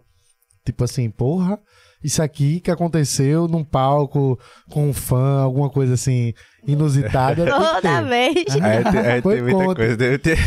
Conte que a gente quer saber. Conte uma história dessa. Tem uma que, que acho que é a gente que mais fala. Que uma vez a gente foi fazer um show, acho que foi lá em Pojuca. A gente subiu no palco e tal, cantando a música. E de repente tinha uma, uma senhora estirada assim do chão. Oxi, Mas o quê? Ela tava, tipo, jogada no chão mesmo. E a gente chegou, a gente subiu no palco cantando, então, onde está? Eu olho pra Ziazinha e olha pra mim, meu Deus, o que é que tá O que acontecendo? tá acontecendo? Cadê e o no refrão ela ela levantou e começou a dançar. Eu disse, Eu pensando que ela tava riada Ai, que mesmo. loucura. Ela começou, ela, ela levantou do nada e começou a dançar. Tipo, a gente tava super preocupado, pensando que tinha acontecido alguma coisa. A tal. música Ela de tava- vocês curou ressaca, pô. Mas a gente tem crise de riso no palco, viu? Demais. Porque, Demais, tipo assim, a galera quando tá no show, geralmente costuma estar, né, já naquele. de Cara, já tá bêbado, né? E cara tá começa a no ponto. fazer as coisas. Meu Deus do céu, eu vendo tudo. Eu, o que é que tá Na acontecendo? visão lá de cima, né? Eu vendo tudo. Eu olho pra cara dela, essa gente, É, cara, a gente- começa a a gente tem rir. crise de riso. Tem crise, Tem crise. de riso na hora do show. Hoje tem hora que eu não consigo nem cantar. Eu, meu Deus do céu. Continua aí, Alisson. Tem vezes que eu já percebo, quando é a música dela, por exemplo, eu percebo que ela vai ter uma crise de riso, eu já fujo o microfone. Puxa. Já, Ah, cara, já que vou cantando. Eu tenho muito disso, de rir. ter crise de riso, véi. E eu não consigo nem respirar direito. Caramba, velho. Pô, essas histórias eu fico afim de conhecer mais. Tem mais alguma assim que tu lembra? Aí tem várias, deixa eu lembrar. aí, eu gosto de escutar Uma dessa que tu riu, uma dessa que tu riu, assim. Tu já viu isso o quê, assim? Do nada. Às vezes é uma besteira. Às vezes tem umas besteiras assim que eu, que eu me acabo de rir. Que o povo vem pedir a música. Ei, toca! Uma música nada a ver. É, é, a galera erra muito o nome das músicas. quando Ah, tá. Toca aí, Tais aonde? Onda. é Aí a gente, a gente começa a rir com as coisas. Mas eu acho que já teve muito. Agora, pra lembrar, agora eu tô meia. É foda, velho. Eu tenho um, um aqui, mais uma. É tipo assim, vocês estão já fazendo um turnê, show. E aí eu quero saber se vocês conheceram já pessoas que pra vocês são famosas ou referências. São ídolos, né? É, Ídolos. e se vocês têm vontade de, sei lá, dividir palco aí com que bandas, com que galera assim da área que vocês têm vontade de dividir palco, ou de repente tocar antes ou depois no mesmo festival ou evento que seja. É, já realizei assim de conhecer o Whindersson Nunes. Eu, eu, eu sou muito fã dele. É mesmo? Muito, muito, muito fã. E quando eu vi ele, eu fiquei nervosa. Fui, vi- Foi lá em Pipa agora, no carnaval. eu fiquei muito nervosa. Também dividiu dividi o palco, assim, né? Cantei no mesmo evento que Glória Groove. Foi. E foi assim, tipo, ai meu Deus do céu, quando eu vi ela. Glória. Groove foi a responsável, uma das responsáveis pela criação da Recife Ordinária. Sério? Pô, Posso te dizer? Porque a gente era do canal Putz Véi, a gente tava meio que quase desistindo já, porque já tem sete anos e a gente queria fazer algo novo, não sabia o quê. E aí entrou um concurso eh, na MTV que, a gente- que quem ganhasse ganhava tanto em dinheiro e a gente ia conseguir aumentar o nosso equipamento na época e produzir algo melhor. Era a última ta- das tacadas. Já tava cansado, não aguentava mais. Aí a gente participou desse concurso, paródia em cima da paródia. Quando foi na semifinal, a gente perdeu. Aí quem eliminou a gente foi Glória Groove. Sério? Eu voto de decisão dela. Eu voto Caramba. decisão dela. Aí quando ela desse, na hora eu fiquei, puta, essa porra, não sei o que, essa galera é tudo comprado, é tudo comprado essas porra. Hoje foi por conta disso que, que a, praticamente fez a gente destinar todo o nosso foco e todo o nosso objetivo a um projeto novo, que foi a Recife Ordinária. E, o Win- massa. e falando nisso, o Windows também, tá? Desde o começo da gente no É, o projeto. É da nosso Recife. brother, das antigas, desde essa época de, de Putz Véi, o qual senha do Wi-Fi foi a gente que gravou, foi eu que produzi junto com a galera. Lá na casa de manhinha, lá na época de Rafa. Gravou Que aqui massa, Zé. Quando tiver um rolê, a gente vai velho. fazer um rolê junto. Com... É. Ai, Todo vamos, mundo. Vamos vamos, vamos, vamos. Eu, eu sou muito fã mesmo. Mas assim, tem muitos artistas assim no Brasil, né, que eu pretendo conhecer, quero conhecer. E sonho, né, em... Imagina um São feat com a. Anitta. Ah, Oh, meu ia Deus do céu, sonho. Uau. né? Ah, Eu mamãe. sou muito fã dela também. Que massa. Outra coisa, assim, vocês estouraram, estão indo pra eventos grandes e tal. E como foi, como é a percepção e o, e o público com vocês? Tipo, como é o, o fã da banda Sentimentos, assim? Como eles te tratam? A galera, a gente tem um público muito diverso, muito diverso mesmo. Particularmente, o que eu mais gosto é o público que tem as coroas. A gente toca no, no clube ferroviário e tal, as coroas é, abraça as... São loucas por ela, eles são... Meus netinhos. Netinho é foda. Aí a galera é muito calorosa, inclusive eu tô com uma cicatriz, acho que dá pra ver pra vocês Aham. aqui. Aham. Elas puxando a gente e tal, a gente Cara. quer dar a mão e tal, ela puxa e tal. É- é- a galera tem um, um- um carinho imenso, assim, a gente não mede muito o carinho e tal. Mas eu, eu curto muito, e ela fica, fica louca mesmo. Parece- Eu fico me sentindo um Fernando Mendes mesmo. Elis. Teve uma vez, teve uma vez que o menino, a gente tava cantando e tinha um menino assim, super, super fã mesmo. Ele tava com chapéu, com o nome Banda Sentimentos, a blusa. Aí pronto, aí só que chegou uma hora que ele ficou tão nervoso que ele desmaiou assim no meio do show. Aí eu vi, aí eu só vi o pessoal levantando ele Como e. assim, e- levando, meu Deus, o que cantando, foi? e cantando. E eu cantando, ele ficou tão nervoso, tão eufórico, que ele desmaiou, pô. Cara, eu fiquei sem entender nada. Juro, juro. Já teve outro também que chegou. Eu acho que foi esses dias até. Que a gente tava no camarim e ele, ai meu Deus, ai meu Deus, o coração quase saindo pela boca. Eu fiquei, que calma, eu tava vendo a hora, ele tem um treco também. É engraçado, sabe? Mas eles, eles, é, é uma euforia, assim, é, é, com a gente, sabe? A gente vê que é, tipo, é um amor É, muito massa. surreal, sabe? Que, tipo assim, eu nunca imaginei que alguém pudesse fa- fa- se se sentir assim na nossa frente. Sim, sim. Entendeu? Representado por Aqui vocês, no tá perfil do Aham, eu no perfil da banda, pô. no chat aqui, estão dizendo que tem uma história aqui de uma mordida que Que eu levei. Ah, aí, é bom. Joga na roda! Mas não é nada muito, muito sexual, não. É que foi? mordida- A gente fez um show lá em Santa Cruz. Inclu- Inclusive, o povo lá é brabo, viu? O pessoal de Santa Cruz é brabo. A gente fez um- um show lá, aí terminou o show, a gente tava saindo. Só que a saída a gente tinha que passar pelo meio do pessoal. Aí tinha uma mulher lá e tal, que ela fez assim e tal, como se fosse me abraçar. Eu disse, ah, é uma fã, ela não vai fazer nada, né? Vou dar um abraço nela. Quando eu fui dar um abraço nela, ela me, me agarrou aqui, assim, com a unha, e, e me puxou e mordeu meu braço. Caralho, velho. Ela simplesmente mordeu meu braço. Aí eu, Com força. com muita força. E quanto mais eu puxava, Pra doía, sair, é. mais ela apertava.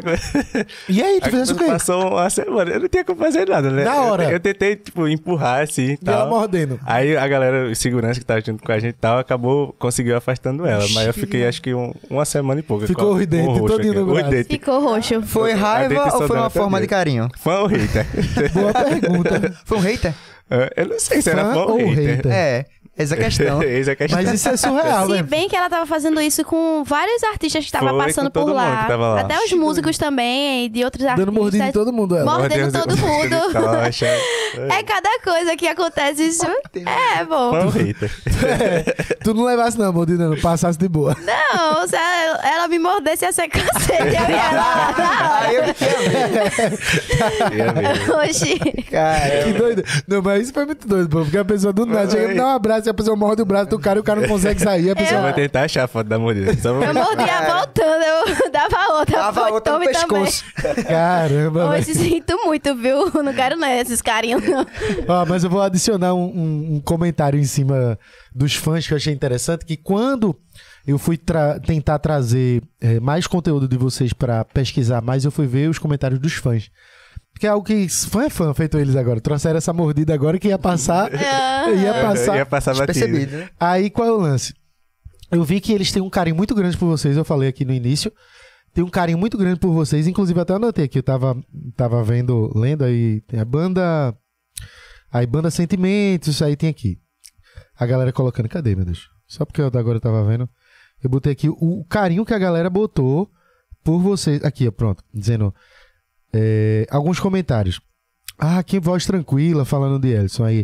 Canta de uma maneira muito confortável. Amo esses dois. Aí os falsetes dele muito bem colocado. Aí tem uma aqui que uma banda necessária. Banda extremamente necessária. Você vê mesmo, porque nesse comentário eu abri e tinha lá o pessoal falando ah, da questão da pandemia, de que eu tava em casa. Isso que vocês estão falando na percepção deles, tá ligado? Então, assim, por mais que tenha mordida, é muito amor, viu? Porque É. vocês criaram um público Fiel. fiel, é Muito isso aí. massa. Fiel, fiel, Faz uma mordida achei aqui, ó. Eita! Amor Ó a mordida, velho. existe. Em formato coração. É, tá não, vendo? né? É, eu acho que é fã. Não, não é hater, não. É fã. É, Não é né, ó, vou botar pra câmera do lado. Eu acho que é fã. Já descobrimos. Pra ficar marca. Tu devia fazer uma tatuagem em cima. É, ó, Da mordida. boa ideia, boa ideia. coração, do coração.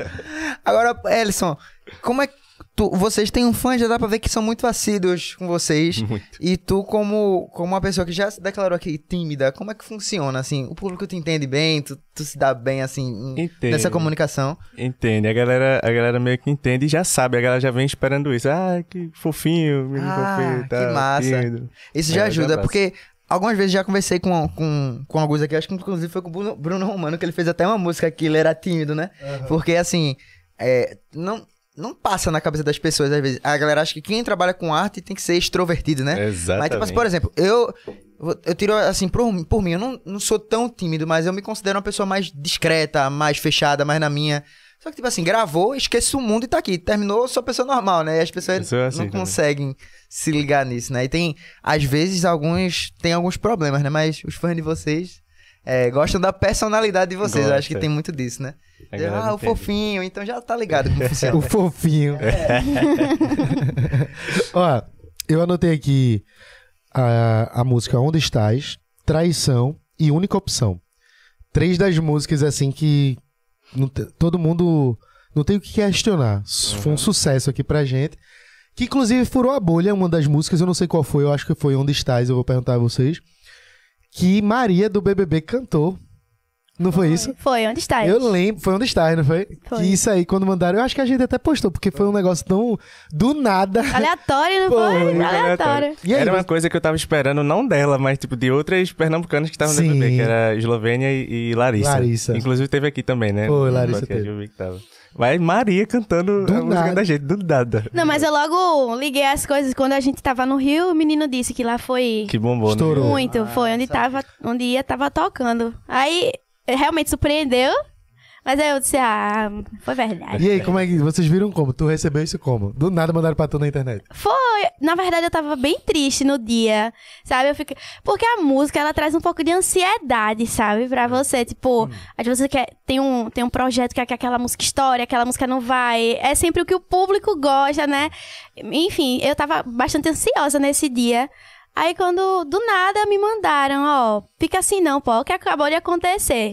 Tu, Teu trabalho é totalmente caminhado e muita gente gosta, não sei o que. Eu disse aquilo aque- aqueceu um pouquinho meu coração. É verdade, caramba. Foi aleatório, mas foi necessário. Sim. Deu um boom na mim. música?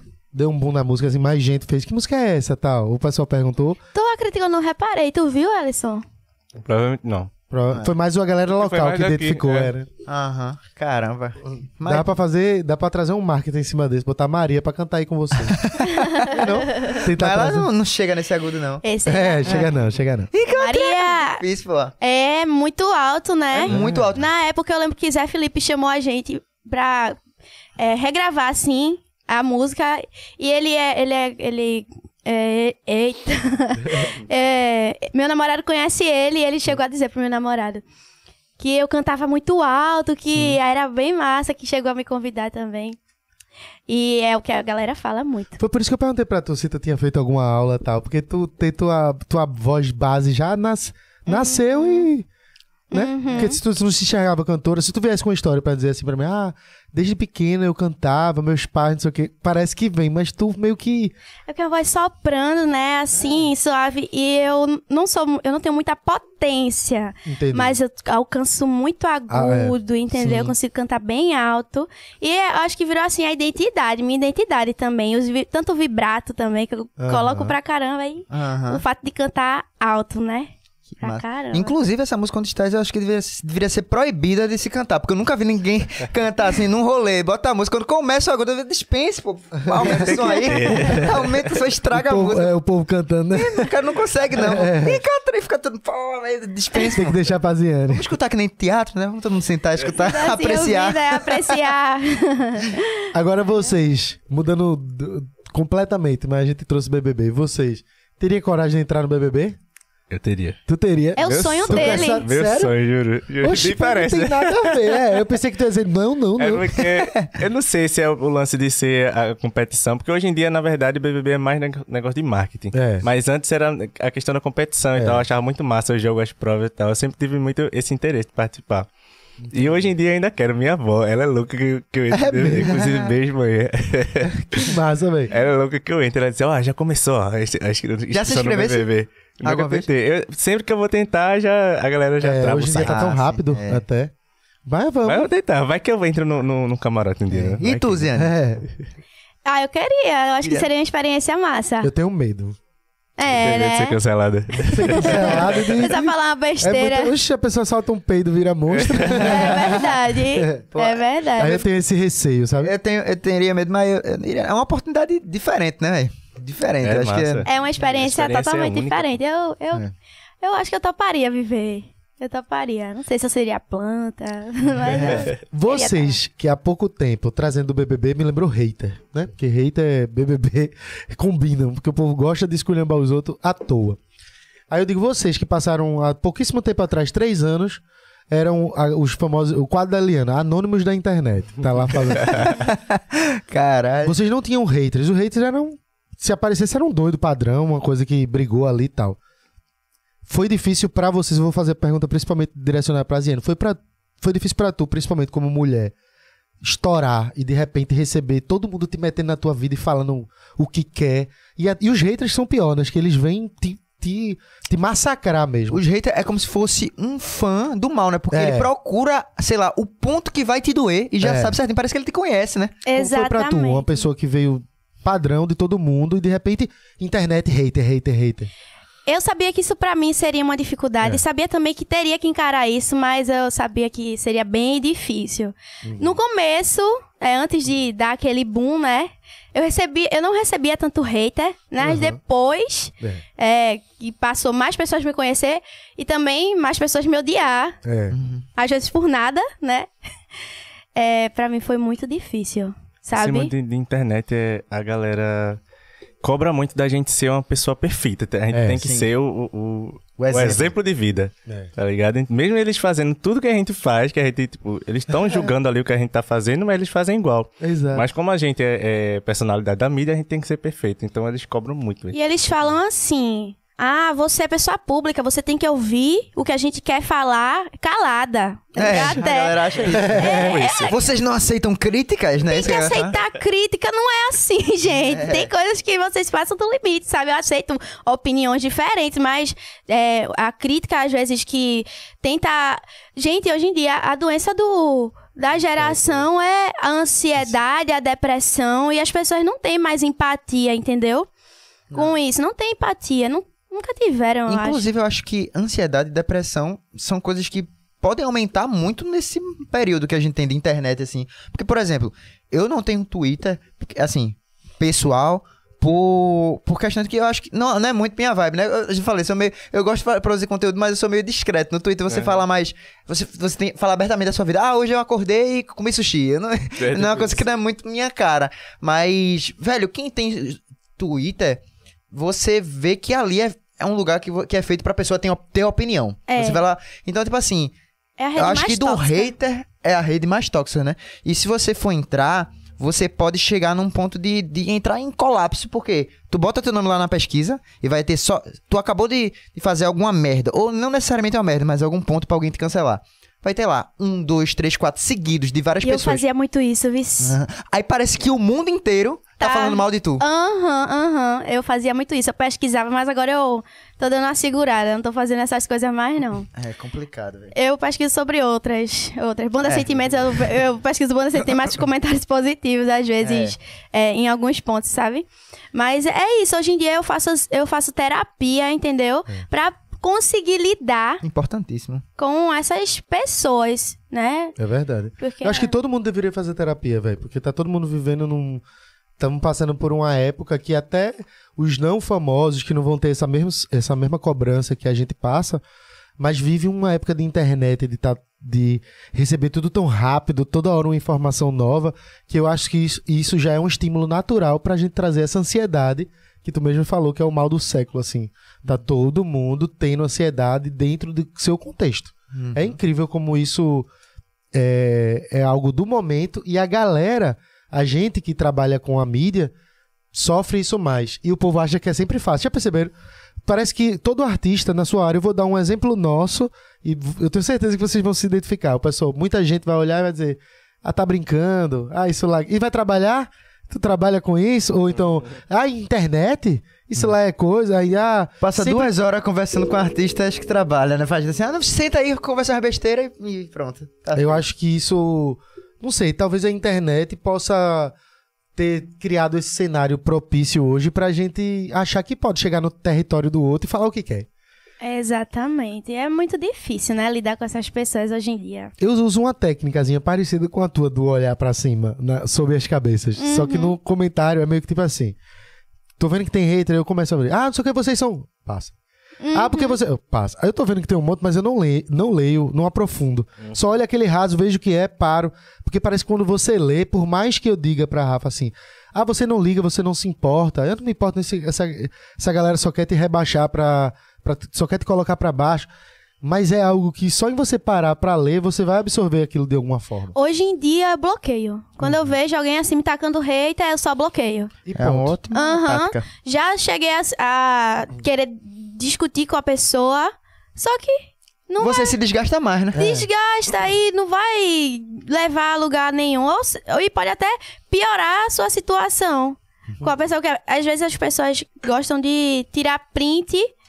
De entender, a- a menina me Fora esculhambou, eu é. esculhambei ela de volta. É, ela tira print, olha, a Ziane me esculhambou. Já aconteceu isso comigo. Entendeu?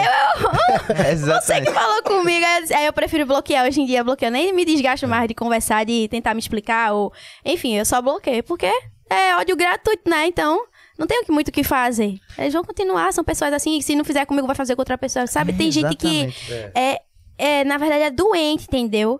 É, fala muito mais sobre elas do que da gente. Sim. Do que da gente. Ela acorda pensando assim, quem eu vou atacar hoje? Se Zia- Exatamente. Se Ziane não der moral, ela vai pra ela. Se não der moral, vai pra outra pessoa e assim vai. É, exatamente. Então, foi isso que minha psicóloga me ensinou, sabe? As atitudes de outra pessoa vai fa fala muito mais dela do que de você, entendeu? Agora, se tiver uma grande massa, assim, tipo, uma, uma crítica, tipo, todo mundo, até essas pessoas, as próximas, essas pessoas que querem seu bem também estão.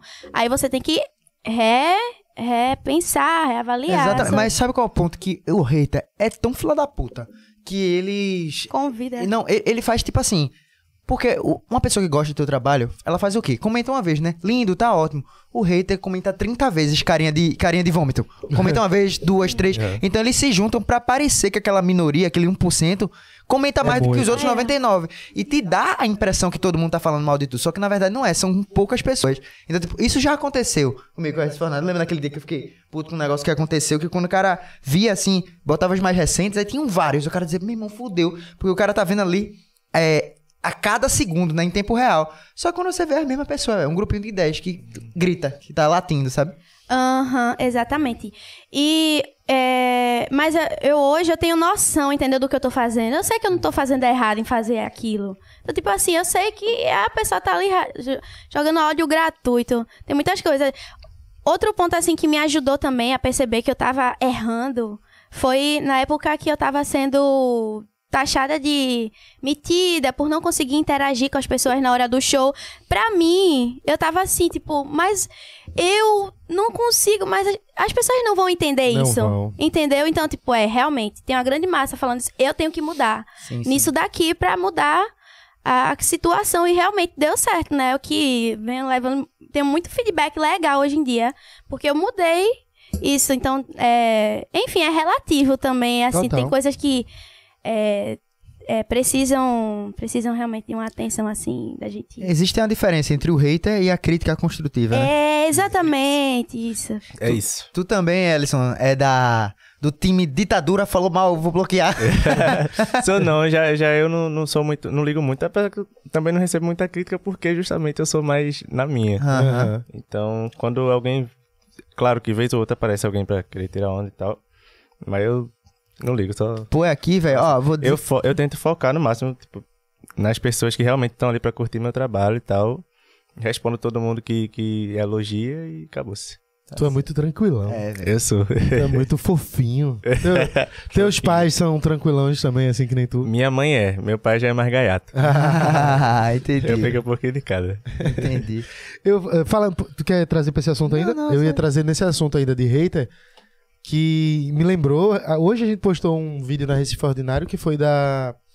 de Romero Ferro e Gil do Vigor na parada gay É. da, de São Paulo que rolou ontem. E eles mandaram um alô lá pra Recife Ordinário e tal. A gente postou. Aí a gente tá olhando os comentários super feliz. Aí um, outro. Vômito. Vômito. Aí você vê o cara, tipo. é, que- chegar lá que comentar um vômito só porque era a parada gay em si, né? Então você vê assim que qualquer coisa sempre vão existir esses haters. Aí eu tô fazendo essa, essa introdução pra trazer da, da, da parada gay, porque eu sei que vocês.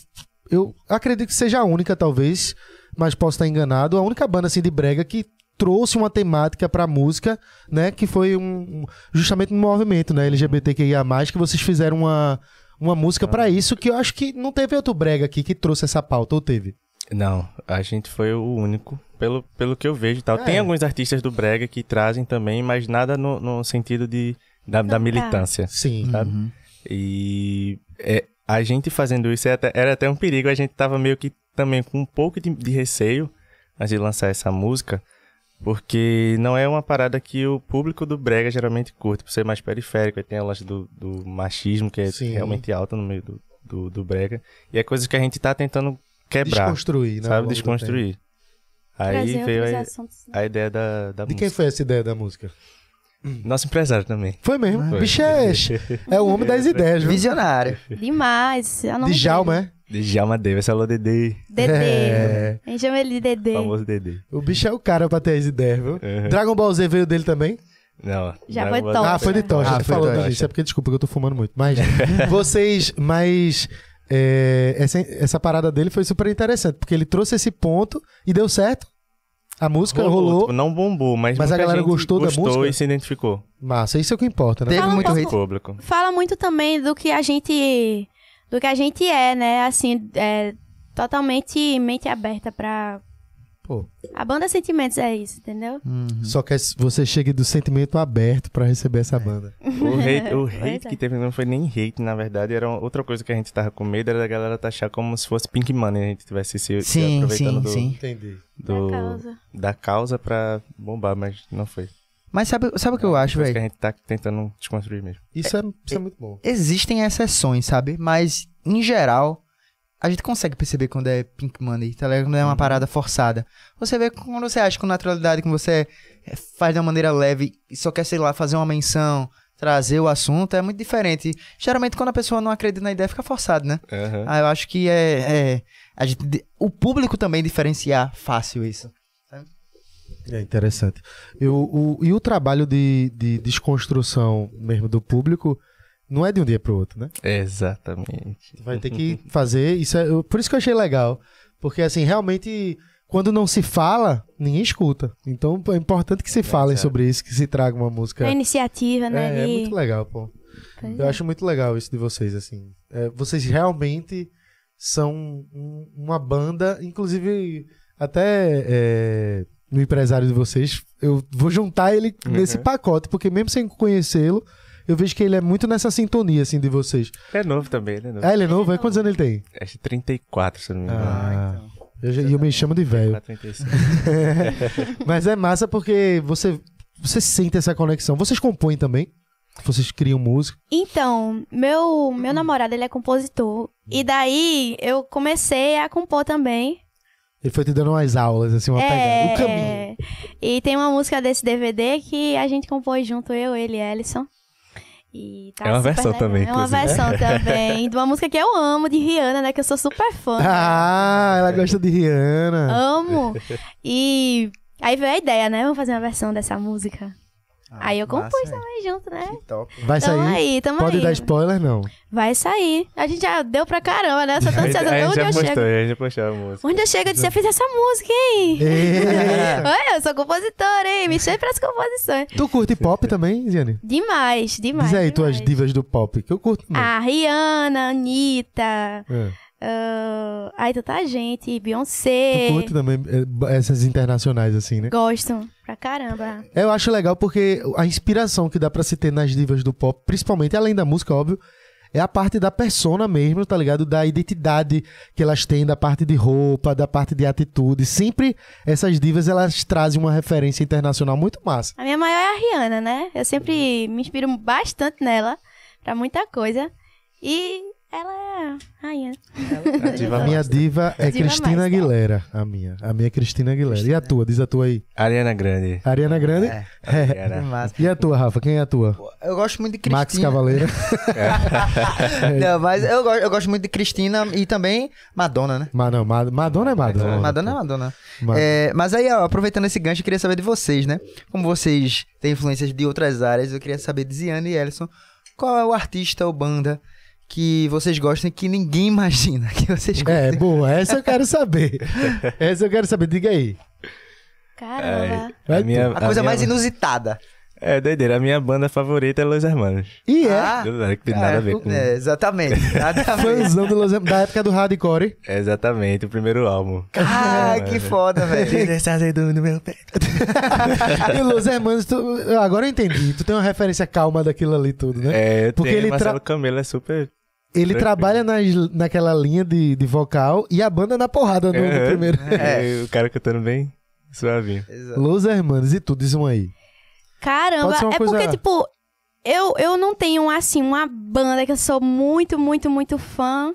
Mas é porque eu escuto de tudo um pouco, entendeu? De Pete, a. Tu gosta de Pete? Gosto, Que gosto, massa, gosto já é de inusitado, Pete. É, inusitado. pô. Charles Brown Jr., Tu eu gosta, véi? escuto. É, como é o nome? Pete é massa, velho. Pete é. Ba... Eu Porra. Pete é- Legião Urbana. Legião Urbana é bom. Aí é tanto já, eu escuto de tudo, de tudo um pouco. Só basta eu gostar da música que eu tô lá, ouvindo. Isso é muito massa, que traz. a- aumenta ainda essa versatilidade, versatilidade. é, na música. Ainda esse bicho do samba ainda.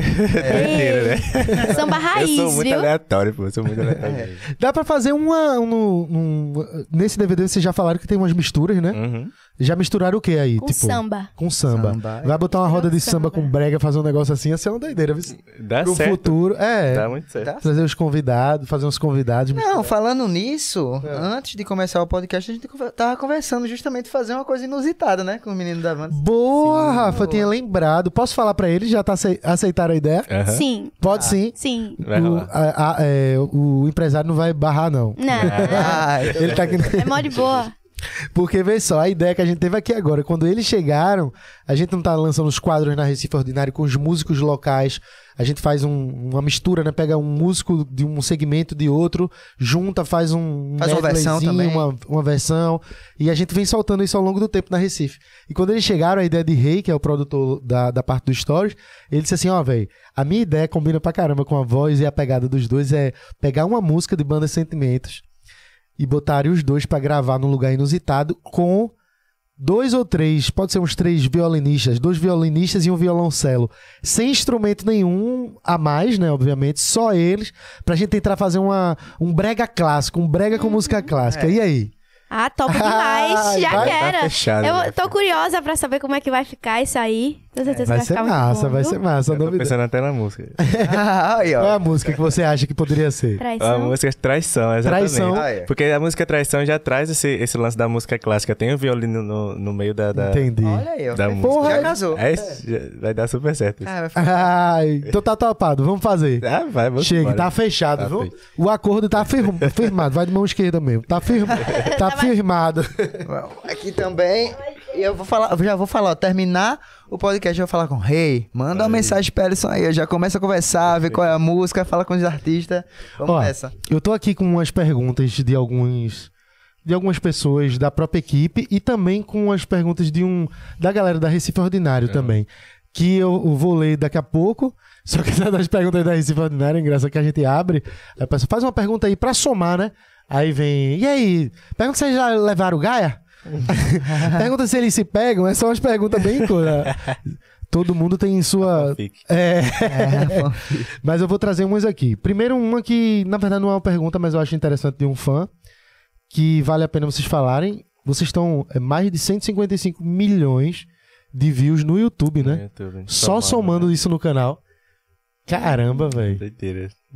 São, são, são o quê? São clipes, É, É. clipe. A maioria é clipe. show, assim, pedaço, tudo que vocês vão jogando lá e vai viralizando as músicas. É, é só, é só clipe. Geralmente Ah, só clipe de, de, De lançamentos, né? tipo, os projetos que a gente faz audiovisual e alguns clipes à parte. Entendi. Carlinho, tu levantou o microfone naquela hora, tu quer fazer um, um adendo aqui? Era depois- pra falar do superchat que. Sim, é, se- pronto. Dá tempo aí. Se Vai o- falando aí que eu já é, vou pronto, dizendo o aqui. pessoal que quiser mandar mensagem aqui, utilizar o superchat, mande. É, lembrando que eu vou filtrar também, né? Se for coisa assim, sem pé nem cabeça, eu não vou falar aqui. e é isso. Aproveita esse tempinho aí pra isso. Nossa. Eu vou perguntar já um, umas aqui. A primeira é uma pergunta de Lua, que estava aqui até recentemente. Ela perguntou sobre a dificuldade de ser mulher e estar no brega, no meio do brega. Principalmente pela questão do... De, de- talvez assim, eu vou dizer, não só do assédio que é algo que a gente sabe que tem naturalmente, às vezes não propriamente dito, direto, explícito, mas a gente sabe que pode existir. Mas eu digo até da questão de oportunidades, de do machismo, de visão, de estar dentro do brega, se já teve alguma situação constrangedora, ou se você quer passar uma mensagem pra galera também, porque isso é pergunta de fãs. Então, no Brega, eu acho que ele ele super abraça as mulheres assim, né? São é, tem muita mulher cantora, mas é, É. muito difícil o fato de é, da- do assédio, né? É uma coisa assim que eu já tinha vivido antes assédio, né? Sim. Por ser mulher Sim. e cantora de brega, nossa, é demais, assim. Então, tipo, é muito difícil, muito difícil lidar. As pessoas acham também que o fato da gente estar no palco lá, a gente tem que ouvir certos tipos de gracinha, que se a gente colocar uma roupa é porque tá chamando, quer- querendo chamar a atenção de homens, enfim, é bem triste. Mas, é força, né? Eu tenho um sonho. Isso nunca vai deixar de acontecer. Sempre vai existir esse tipo de gente por aí. Infelizmente, espero que um dia é, as pessoas evoluam. eles- A ponto de. né? a ponto disso não acontecer, mas eu tô encarando aí essas dificuldades, porque eu tenho um sonho muito maior, entendeu? E eu quero eu quero alcançar ele. Então, tem coisa assim que eu engulo muito seco às vezes, entendeu? Uhum. Pra poder vencer. Complicado, né? É. Tem Fazer uma isso. música, falar um, fazer uma música sobre isso também. É bom. É bom. um tema aí, Rola hein? muito machismo no brega, é uma coisa que tá muito presente ainda. É uma, uma hipersexualização das cantoras, principalmente quando é cantora. Exato. Sabe, a galera quer fazer o que, o que quer, o que bem entende. Aham, ó, já chegou dias assim, eu tava no palco e a pessoa aí tocar nas minhas partes íntimas, assim. Caramba. Tu acredita? É tão, assim, nesse ponto que eu fiquei chocada. Caralho, velho. E a pessoa tá no É. palco, que sentimento. Uhum, muito, muito, muito ruim. E daí é, é isso, né? Eu peço para o segurança tirar aquela pessoa imediatamente e continuo lá fazendo meu trabalho. Firme e forte. Para as pessoas, é, segura lá o choro e vão trabalhar. Tem que ter muita força, muita garra, sabe? O mundo da música também não é só glamour como as É. pessoas acham que são. Todo mundo acha que é o tudo público, muito fácil. o público acha isso, né? Porque É. quem, quem trabalha com música sabe que é perrengue, é difícil. A gente passa dias e dias na estrada, né? Muitas vezes a gente passa até fome É, por não filho. conseguir comer e não achar lugar e tá. E tem hora, né? Às vezes não pode, não pode chegar atrasado. Pode chegar Exatamente, Não atrasado. pode parar pra comer, tem que estar lá. Vai direto. É, é complicado, minha gente. Não é só glamour, não, viu? Nunca é. difícil. As pessoas gostam de olhar só o resultado, mas não quer olhar o caminho até onde foi. Né? E quem é que quer percorrer esse caminho, né? É, Quem só quer quer passar falar. o preço? O preço é muito alto do Exato. sucesso. É muito alto o preço. tem que engolir muita coisa. É caro Engolir pra chegar seco. e é caro quando a gente tá lá no sucesso É, também. é verdade. Caro pra chegar no sucesso e é coisa. caro viver no sucesso. Mas foi boa a tua resposta, porque traz um- uma realidade pra galera que quer acompanhar e viver isso também. É. Ainda mais da tua percepção, que eu acho que, que eu falei lá no início, que eu acho que é talvez o que aproxima tanto o público de vocês dois, dessa forma intensa e rápida, foi justamente a, a forma que tudo aconteceu, de vocês estarem lá, eh, fizeram vídeos, história, parece que traz uma aproximação de dizer assim, eu vi isso no comentário, tá? Eu não tô só pensando, não. É como se. É diferente, eu não quero trazer comparações dizendo nome com ninguém, mas é diferente de eu ver é, fulano, cicrano cicrano do Brega, que já tá no ápice lá também, e ver vocês que estão no ápice, mas pra mim é diferente, porque a, a, a, o a forma que vocês passam aquilo fica mais próxima de quem tá recebendo, como se vocês são muito, vocês são artistas que traz uma simplicidade pro palco e pro dia a dia tão grande que não tem como o público não se identificar com isso, velho. Aham, é isso mesmo. O povo gosta, assim, do jeito que a gente conversa, que a gente canta, a gente interage com eles. Essa mente agora que vocês contaram que ficar rindo dos outros no palco, eles vão ficar É. olhando. É. Ah, tá rindo ali, ó. Aí coloca o celular assim, fala com as frases, Anne, eles são gostosos. E Não é Ellison? gostoso, não, é fofinho. Fofinho, é. Não, não, mas as coroas chamam de gostoso. É, dá até mordida. As coroas dá até mordida. Aperta a bunda dele e ele fica doido. É sério, Ah, demais. ela aperta a bunda, aperta a bunda. Caramba. Velho. tem um comentário aqui legal que foi: Ziane cantou com Elisa Mel, que ela é fã. Uhum, é Elisa Mel. Ela é, é referência, assim, Total. também do brega romântico, né? Eu lembro quando eu era criança, é, tocava na comunidade demais ela e aquilo ficou na É? minha cabeça, sabe? Eu nunca soube quem era. Quem é essa? Depois, com a internet, né, eu Aham. pesquisei, acabei descobrindo e conheci ela hoje em dia, gravei música com ela, foi, foi bem legal. Foi uma. Tipo assim, tu gravou com uma pessoa que tu admira já, né? É, que a- era uma, mu- as músicas dela na minha infância, assim, me marcavam Oh. muito, sabe? Era uma coisa que eu ficava, poxa, que voz bonita, amava as músicas. E daí ter a oportunidade de gravar com ela e cantar com ela foi muito legal, foi muito bom. Tá muito, Elis é gigante. Brega. É, referência de voz, né? Tá muito, muito, muito mesmo. Pois é. Vou trazer outra aqui agora. Essa vai pra você. Ih, é mordida não. né? É não. é não, é só pra perguntar. O pessoal tá. Que eu vi até que vocês falaram um pouco no início, mas. É pergunta de fã. E aí, vai rolar um brega funk um dia?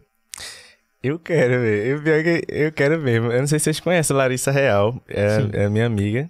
Aí a gente, eu vivo falando com ela. Ei, vamos fazer um, um brega funk. Assim do nada, só de, só de brinks. Só de brinks mesmo. Lançar um brega funk. Ia um ser brega interessante. E tal. Não é uma pegada mais, tipo, de MC. É uma coisa mais cantada mesmo. Uma Entendi. coisa mais melódica. Quando vê, já vem uma pegada nova. É. Tá ligado? Um melódico brega funk. Mas não que eu queira trabalhar com brega funk, mas eu já pensei já em, em fazer essa parada aí um dia. Que massa, velho. Que massa. Aí, já, Já, tá eu gravei já, já Já gravei um gravou? brega funk. Gravou? já. Ah. Mas aí eu não deixei dizer que era eu, não. Porque não ficou tão legal assim? Não, porque era tipo assim, ficou escroto. Ah, é, não, entendi. Aí botou o que, lá, lá, lá. Eu, Ah, não, não disse que eu, Tá não. de boa. É, foi só pra Eu ver como é que empresto a ficava. voz, mas sem créditos. É. Mas foi só pra ver como é que ficava. Foi boa experiência, mas, é, mas eu não queria que ninguém soubesse. Ainda tem no YouTube? Não. eu vou caçar, eu vou caçar. Quando vê o povo nos comentários. eu vou caçar. Ó, esse aqui é uma pergunta que vem de assédio dos fãs, mas eu acho que o, o sentido é de assédio o legal, o assédio bom dos fãs. Como é que vocês se dão hoje com isso? ah, dos fãs estarem o tempo todo atrás de vocês, levando mordida? É bom, é bom. É porque é, uma- é uma coisa que. que confirma pra gente que a galera tá curtindo a gente, É. que tá curtindo o nosso trabalho. É a melhor coisa do mundo. É tipo, esse reconhecimento da galera, sabe? E é uma coisa que a gente acostuma, mas não acostuma. Sempre é muito bom. A gente meio que tá, já tá acostumado, a gente já espera isso. Mas é uma parada que sempre deixa a gente muito feliz. Sempre que acontece uma parada assim. Eu gosto. Quando eu, quando eu tô em algum lugar e isso não acontece, e alguém me reconhece, eu fico triste. Uhum. Eu quero. As pessoas me conheçam. Mas geralmente acontece muito, muito. Principalmente em shopping. É. Em restaurante também, muito. Quando eu vou no restaurante e a galera da cozinha fica, ai, chama ela pra cá, eu vou lá. Eu vou. Não, é muito legal. Tipo, não sinto como um incômodo, sabe? As pessoas Aham. até pedem desculpa. Oh, desculpa por incomodar, tem um momento de lazer, mas pra mim é legal. Eu gosto. Faz parte, né? Tem que ser. Faz parte, faz parte. E se não tiver isso não também, tem, não é? não, tem é. graça. Não tem graça ser artista. Tem um aqui, ó. Elson. É solteiro?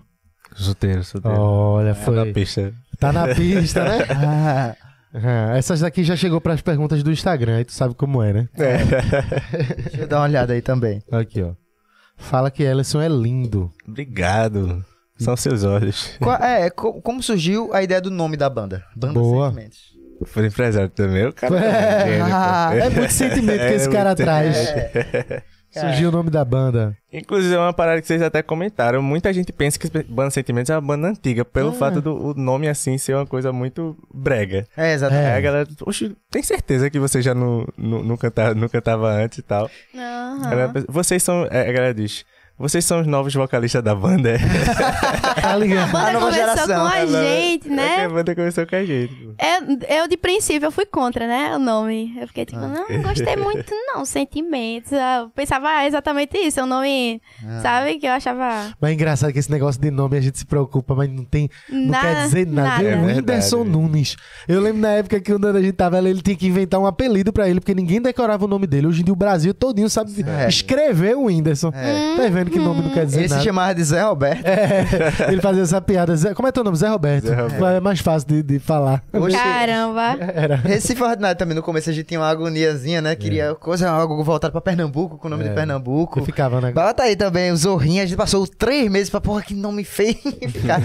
Depois você se acostuma. Mas banda Sentimentos, eu acho que o nome também, até nisso, esse bicho puxou, porque ela traz um nome de uma Sentimento. banda antiga mesmo. Parece que É, já exatamente, tava lá, é, velho. É, um- E a é uma galera forte. É. assim, É, nome né? forte. E a galera fala muito que o brega que a gente canta lembra muito dos anos 2000, né? Sim. É. Também tem um pouco disso. A identidade da banda também traz. Eu quero ver vocês gravando Cavaleiro do Zodíaco, Pokémon, Naruto.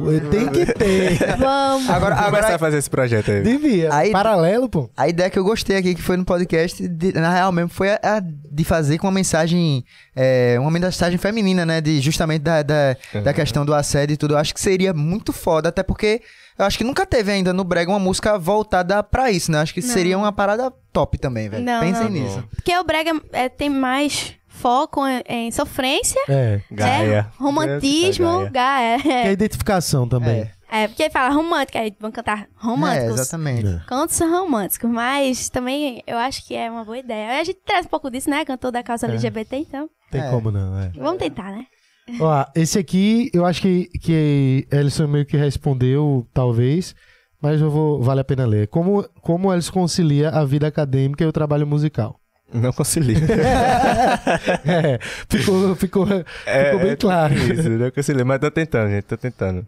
Dá, dá pra. Eu, tô- eu coloquei nesse período, acho que quatro cadeiras, porque eu realmente tenho que dar uma Eita, pressinha. pô, no período Sabe? passado que rolou agora eu tava pagando uma. Nessa eu botei três também. Justamente pra. Tem que dar, dar uma dar um gás. pressinha. E né? antes Esse- ainda tava online, né? Agora tem que ir. Pronto, quando eu tava EAD, que foi justamente quando a banda estourou que comecei a ficar mais ocupado, eu não conseguia, eu já sou muito ruim de focar assim, aí aula à distância não rolava pra mim, de jeito nenhum. Eu também. aí eu foi, também. eu perdi esse tempo todo de, de, de EAD, eu praticamente só paguei duas cadeiras. Aham. Entendi. Aí agora que voltou presencial é que eu acho que vai dar mais certo, que eu vou ter aquele, É isso. matar Essa. aquela saudade e Mas tu não entra na sala assim, não, pô. Onde está? Eu ainda não tive essa experiência. Eu vou ter agora. Com É, Eu quero ver. Mas é isso, Alisson. A gente vai se formar daqui pra 2030. A gente se A gente se junto. encontra, a gente se encontra aí na federal. É. Ó, eu vou deixar aqui, eu acho que a última pergunta que que eu acho legal, porque a gente falou de cantor que vocês gostariam, mas de palco não. Que evento assim vocês sonham, almejam? Ah, eu queria tocar um dia em tal evento. E eu vou ampliar a pergunta, independente de ser banda Sentimentos ou não, levem pra vida. Onde vocês queriam estar um dia num evento, um Rock in Rio, um do lado da Madonna, uma- o que vocês imaginam aí? Diga aí. Vai tu primeiro. Eu penso muito. eu penso muito porque é um evento que eu gosto muito, que é do Samba Recife, pelo fato de eu Sim. ser Aham. pagodeiro, né? É sempre foi. É, é um evento, é um dos maiores eventos que a gente tem aqui. E eu sempre me imaginei muito cantando. Talvez não com a banda de sentimento, queria muito que fosse, mas só que eles só eles priorizam muito a galera do samba. Mas quem nunca sonhou em estar num, num palco do Rock in Rio também, né? Uhum. Passava a madrugada assistindo tal, os artistas tudo cantando no Rock in Rio. Imagina, A tudo gente imagina que a gente vai estar ali um dia. É, o sentimento Vai que vocês têm no palco um, lá, assim. Tá é, ligado? bonito, né, velho? Eu, eu não tenho esse sentimento, porque eu, apesar de ter sempre me envolvido com música a vida toda, toquei e tal, mas não fui fazer show, só Uhum. tá em estúdio. Mas eu imagino porque eu fui por palco de outra forma, com, sei lá, com putz véi, apresentando e tudo, e você tem aquela sensação do vai e volta, o público. Imagina você tá lá cantando e dizer, eu quero! É, a galera responder. É muito muito bom, velho. E tu, Ziane, diz aí. Acho que também, eu, ó, eu queria muito tocar no São João da Capitá aqui, né? Que eu Eita, acho referência, assim, pra Pernambuco né? também, é o, o São João daqui. Acho que tantos outros, né? Como o Rock in Rio também, que são, né? Um dos maiores eventos do Brasil. Acho que é isso. Aí no Carnaval também, que eu nunca tive essa Eita, oportunidade. carnaval, é. Carnaval teve até um time que sofreu umas certas retaliações com Brega, não foi? Uhum. De ter, ah, não, não vai rolar tal banda nos palcos principais. Teve um time que isso demorou pra acontecer, não foi? Como é que, tipo, vocês enxergam isso assim, hoje? Tipo, eu sei que vai ser meio, é meio óbvio a pergunta, vocês não vão gostar com isso, mas como vocês enxergam que a parada tá, tá se abrindo mais? Talvez o preconceito com o Brega tá cada vez menor. Tá, tá. A gente tá percebendo que tá dando uma diminuída, a gente tá começando a ganhar mais espaço. E também a gente se sente mais incluído porque o, o brega que a gente faz é, é um brega romântico, não é um brega muito pejorativo, é uma coisa que dá Exato. pra, pra encaixar Uhum. muito. A gente tá vendo é, uma flexibilidade maior, assim, das, das autoridades de, de colocar a gente, dar espaço pra gente, né? Nos Total. eventos da O cidade. Brega foi até Foi até considerado, né? É pa- patrimônio, Patrimônio. Foi, exato. cultural e material de Recife. Foi, foi. Isso abriu muitas portas também, né? Eu lembro da, da luta que foi no começo, a galera do Brega Bregoso, os Foi, tentando. se juntando. Foi massa. É isso, Carlinho. Tem alguma, mais alguma pergunta de fãs aí? Tudo certinho? Tudo certo. Então, queria agradecer demais vocês aqui, sério, do Valeu, coração. Mas vocês só vieram pra reforçar tudo que a gente imagina quem assiste de fora, a simplicidade, a humildade, a, a boa pessoa que vocês são, a simpatia de vocês. Ficaram aqui, Obrigado. chegamos ainda, demorou ainda com o peruano no trânsito, vocês conversando lá. Foi muito bom. Então, sério, de coração, obrigado mesmo, Ellison, de verdade. Foi muito bom Gratidão, ter vocês aqui. gratidão demais. Valeu. Outra coisa assim, velho, muito bom esse papo pra é, confirmar uma coisa que eu já sabia que é a inovação de vocês e trazer uma- o brega romântico em evidência e sem medo de errar, de fazer versão de Dragon Ball Uhum. Z, de fazer versão da L- de L- com a música com a causa LGBTQIA+. Então, tipo assim, é isso, velho, porque tem que meter a cara mesmo. Se quiser fazer alguma coisa diferente, pode às vezes chocar algumas pessoas de início, mas Pode sempre demorar. é, mas sempre é uma construção e depois, no futuro, vão olhar e vão dizer, pô, essa galera começou uma coisa que hoje virou tendência. Um Então, movimento. parabéns. Parabéns mesmo. Ai, obrigado, Obrigado. obrigado, obrigado. Valeu. Encoraja mais a gente fazer muito mais pra vocês É, também. Vou mais. fazer aquela versão lá de é, Cavaleiro Cavaleiro do do Zodíaco. Zodíaco. Faça elevar. Vamos? Já dá pra chamar Edu Falasque junto, vamos fazer um, um brega metal. Prega metal. É isso, velho. Então, obrigado aí, você que acompanhou até aqui. Se inscreva no canal, não deixe de acompanhar esse canal aqui que a gente tá jogando os cortes. Vai começar a jogar os cortes já daqui da banda Sentimentos, Iane e Ellison juntos, já nesse canal. Então, se inscreve, fica de olho, acompanha esse podcast que também tem podcast por áudio pra você quiser ouvir. Por áudio, pra você aí que tá ocupado, não pode assistir, bota no fonezinho, vai correr, vai trabalhar. Tá no Spotify, tá no Deezer, tá no Google Podcast, tá em todas as plataformas. É só pra procurar lá, Fala Ordinário e desfrutar desse papo maravilhoso. É isso Muito aí. bom. Valeu, de verdade. obrigado. Obrigado, gente. Obrigado Valeu. pela oportunidade. Sempre que quiser, a gente tá aqui à plena disposição. Só E vamos fazer, coisa, vamos- tudo e vamos fazer aquele coisa, vídeo, né? Vamos. A gente vai fazer, Tem que ter, tem, Tem que ter, viu? ficou marcado. É nóis. Valeu, galera. Até a próxima. Quarta-feira a gente tá de volta aqui com Ave Sangria. Vamos conversar massa com as lendas do rock psicodélico pernambucano. Guitar... Os caras que já foi ó, guitarrista do Alceu e tem uma, uma história. Te Pô. prepara. vê se É muita coisa pra Para trazer. mesmo. Vai ser foda. Até a próxima.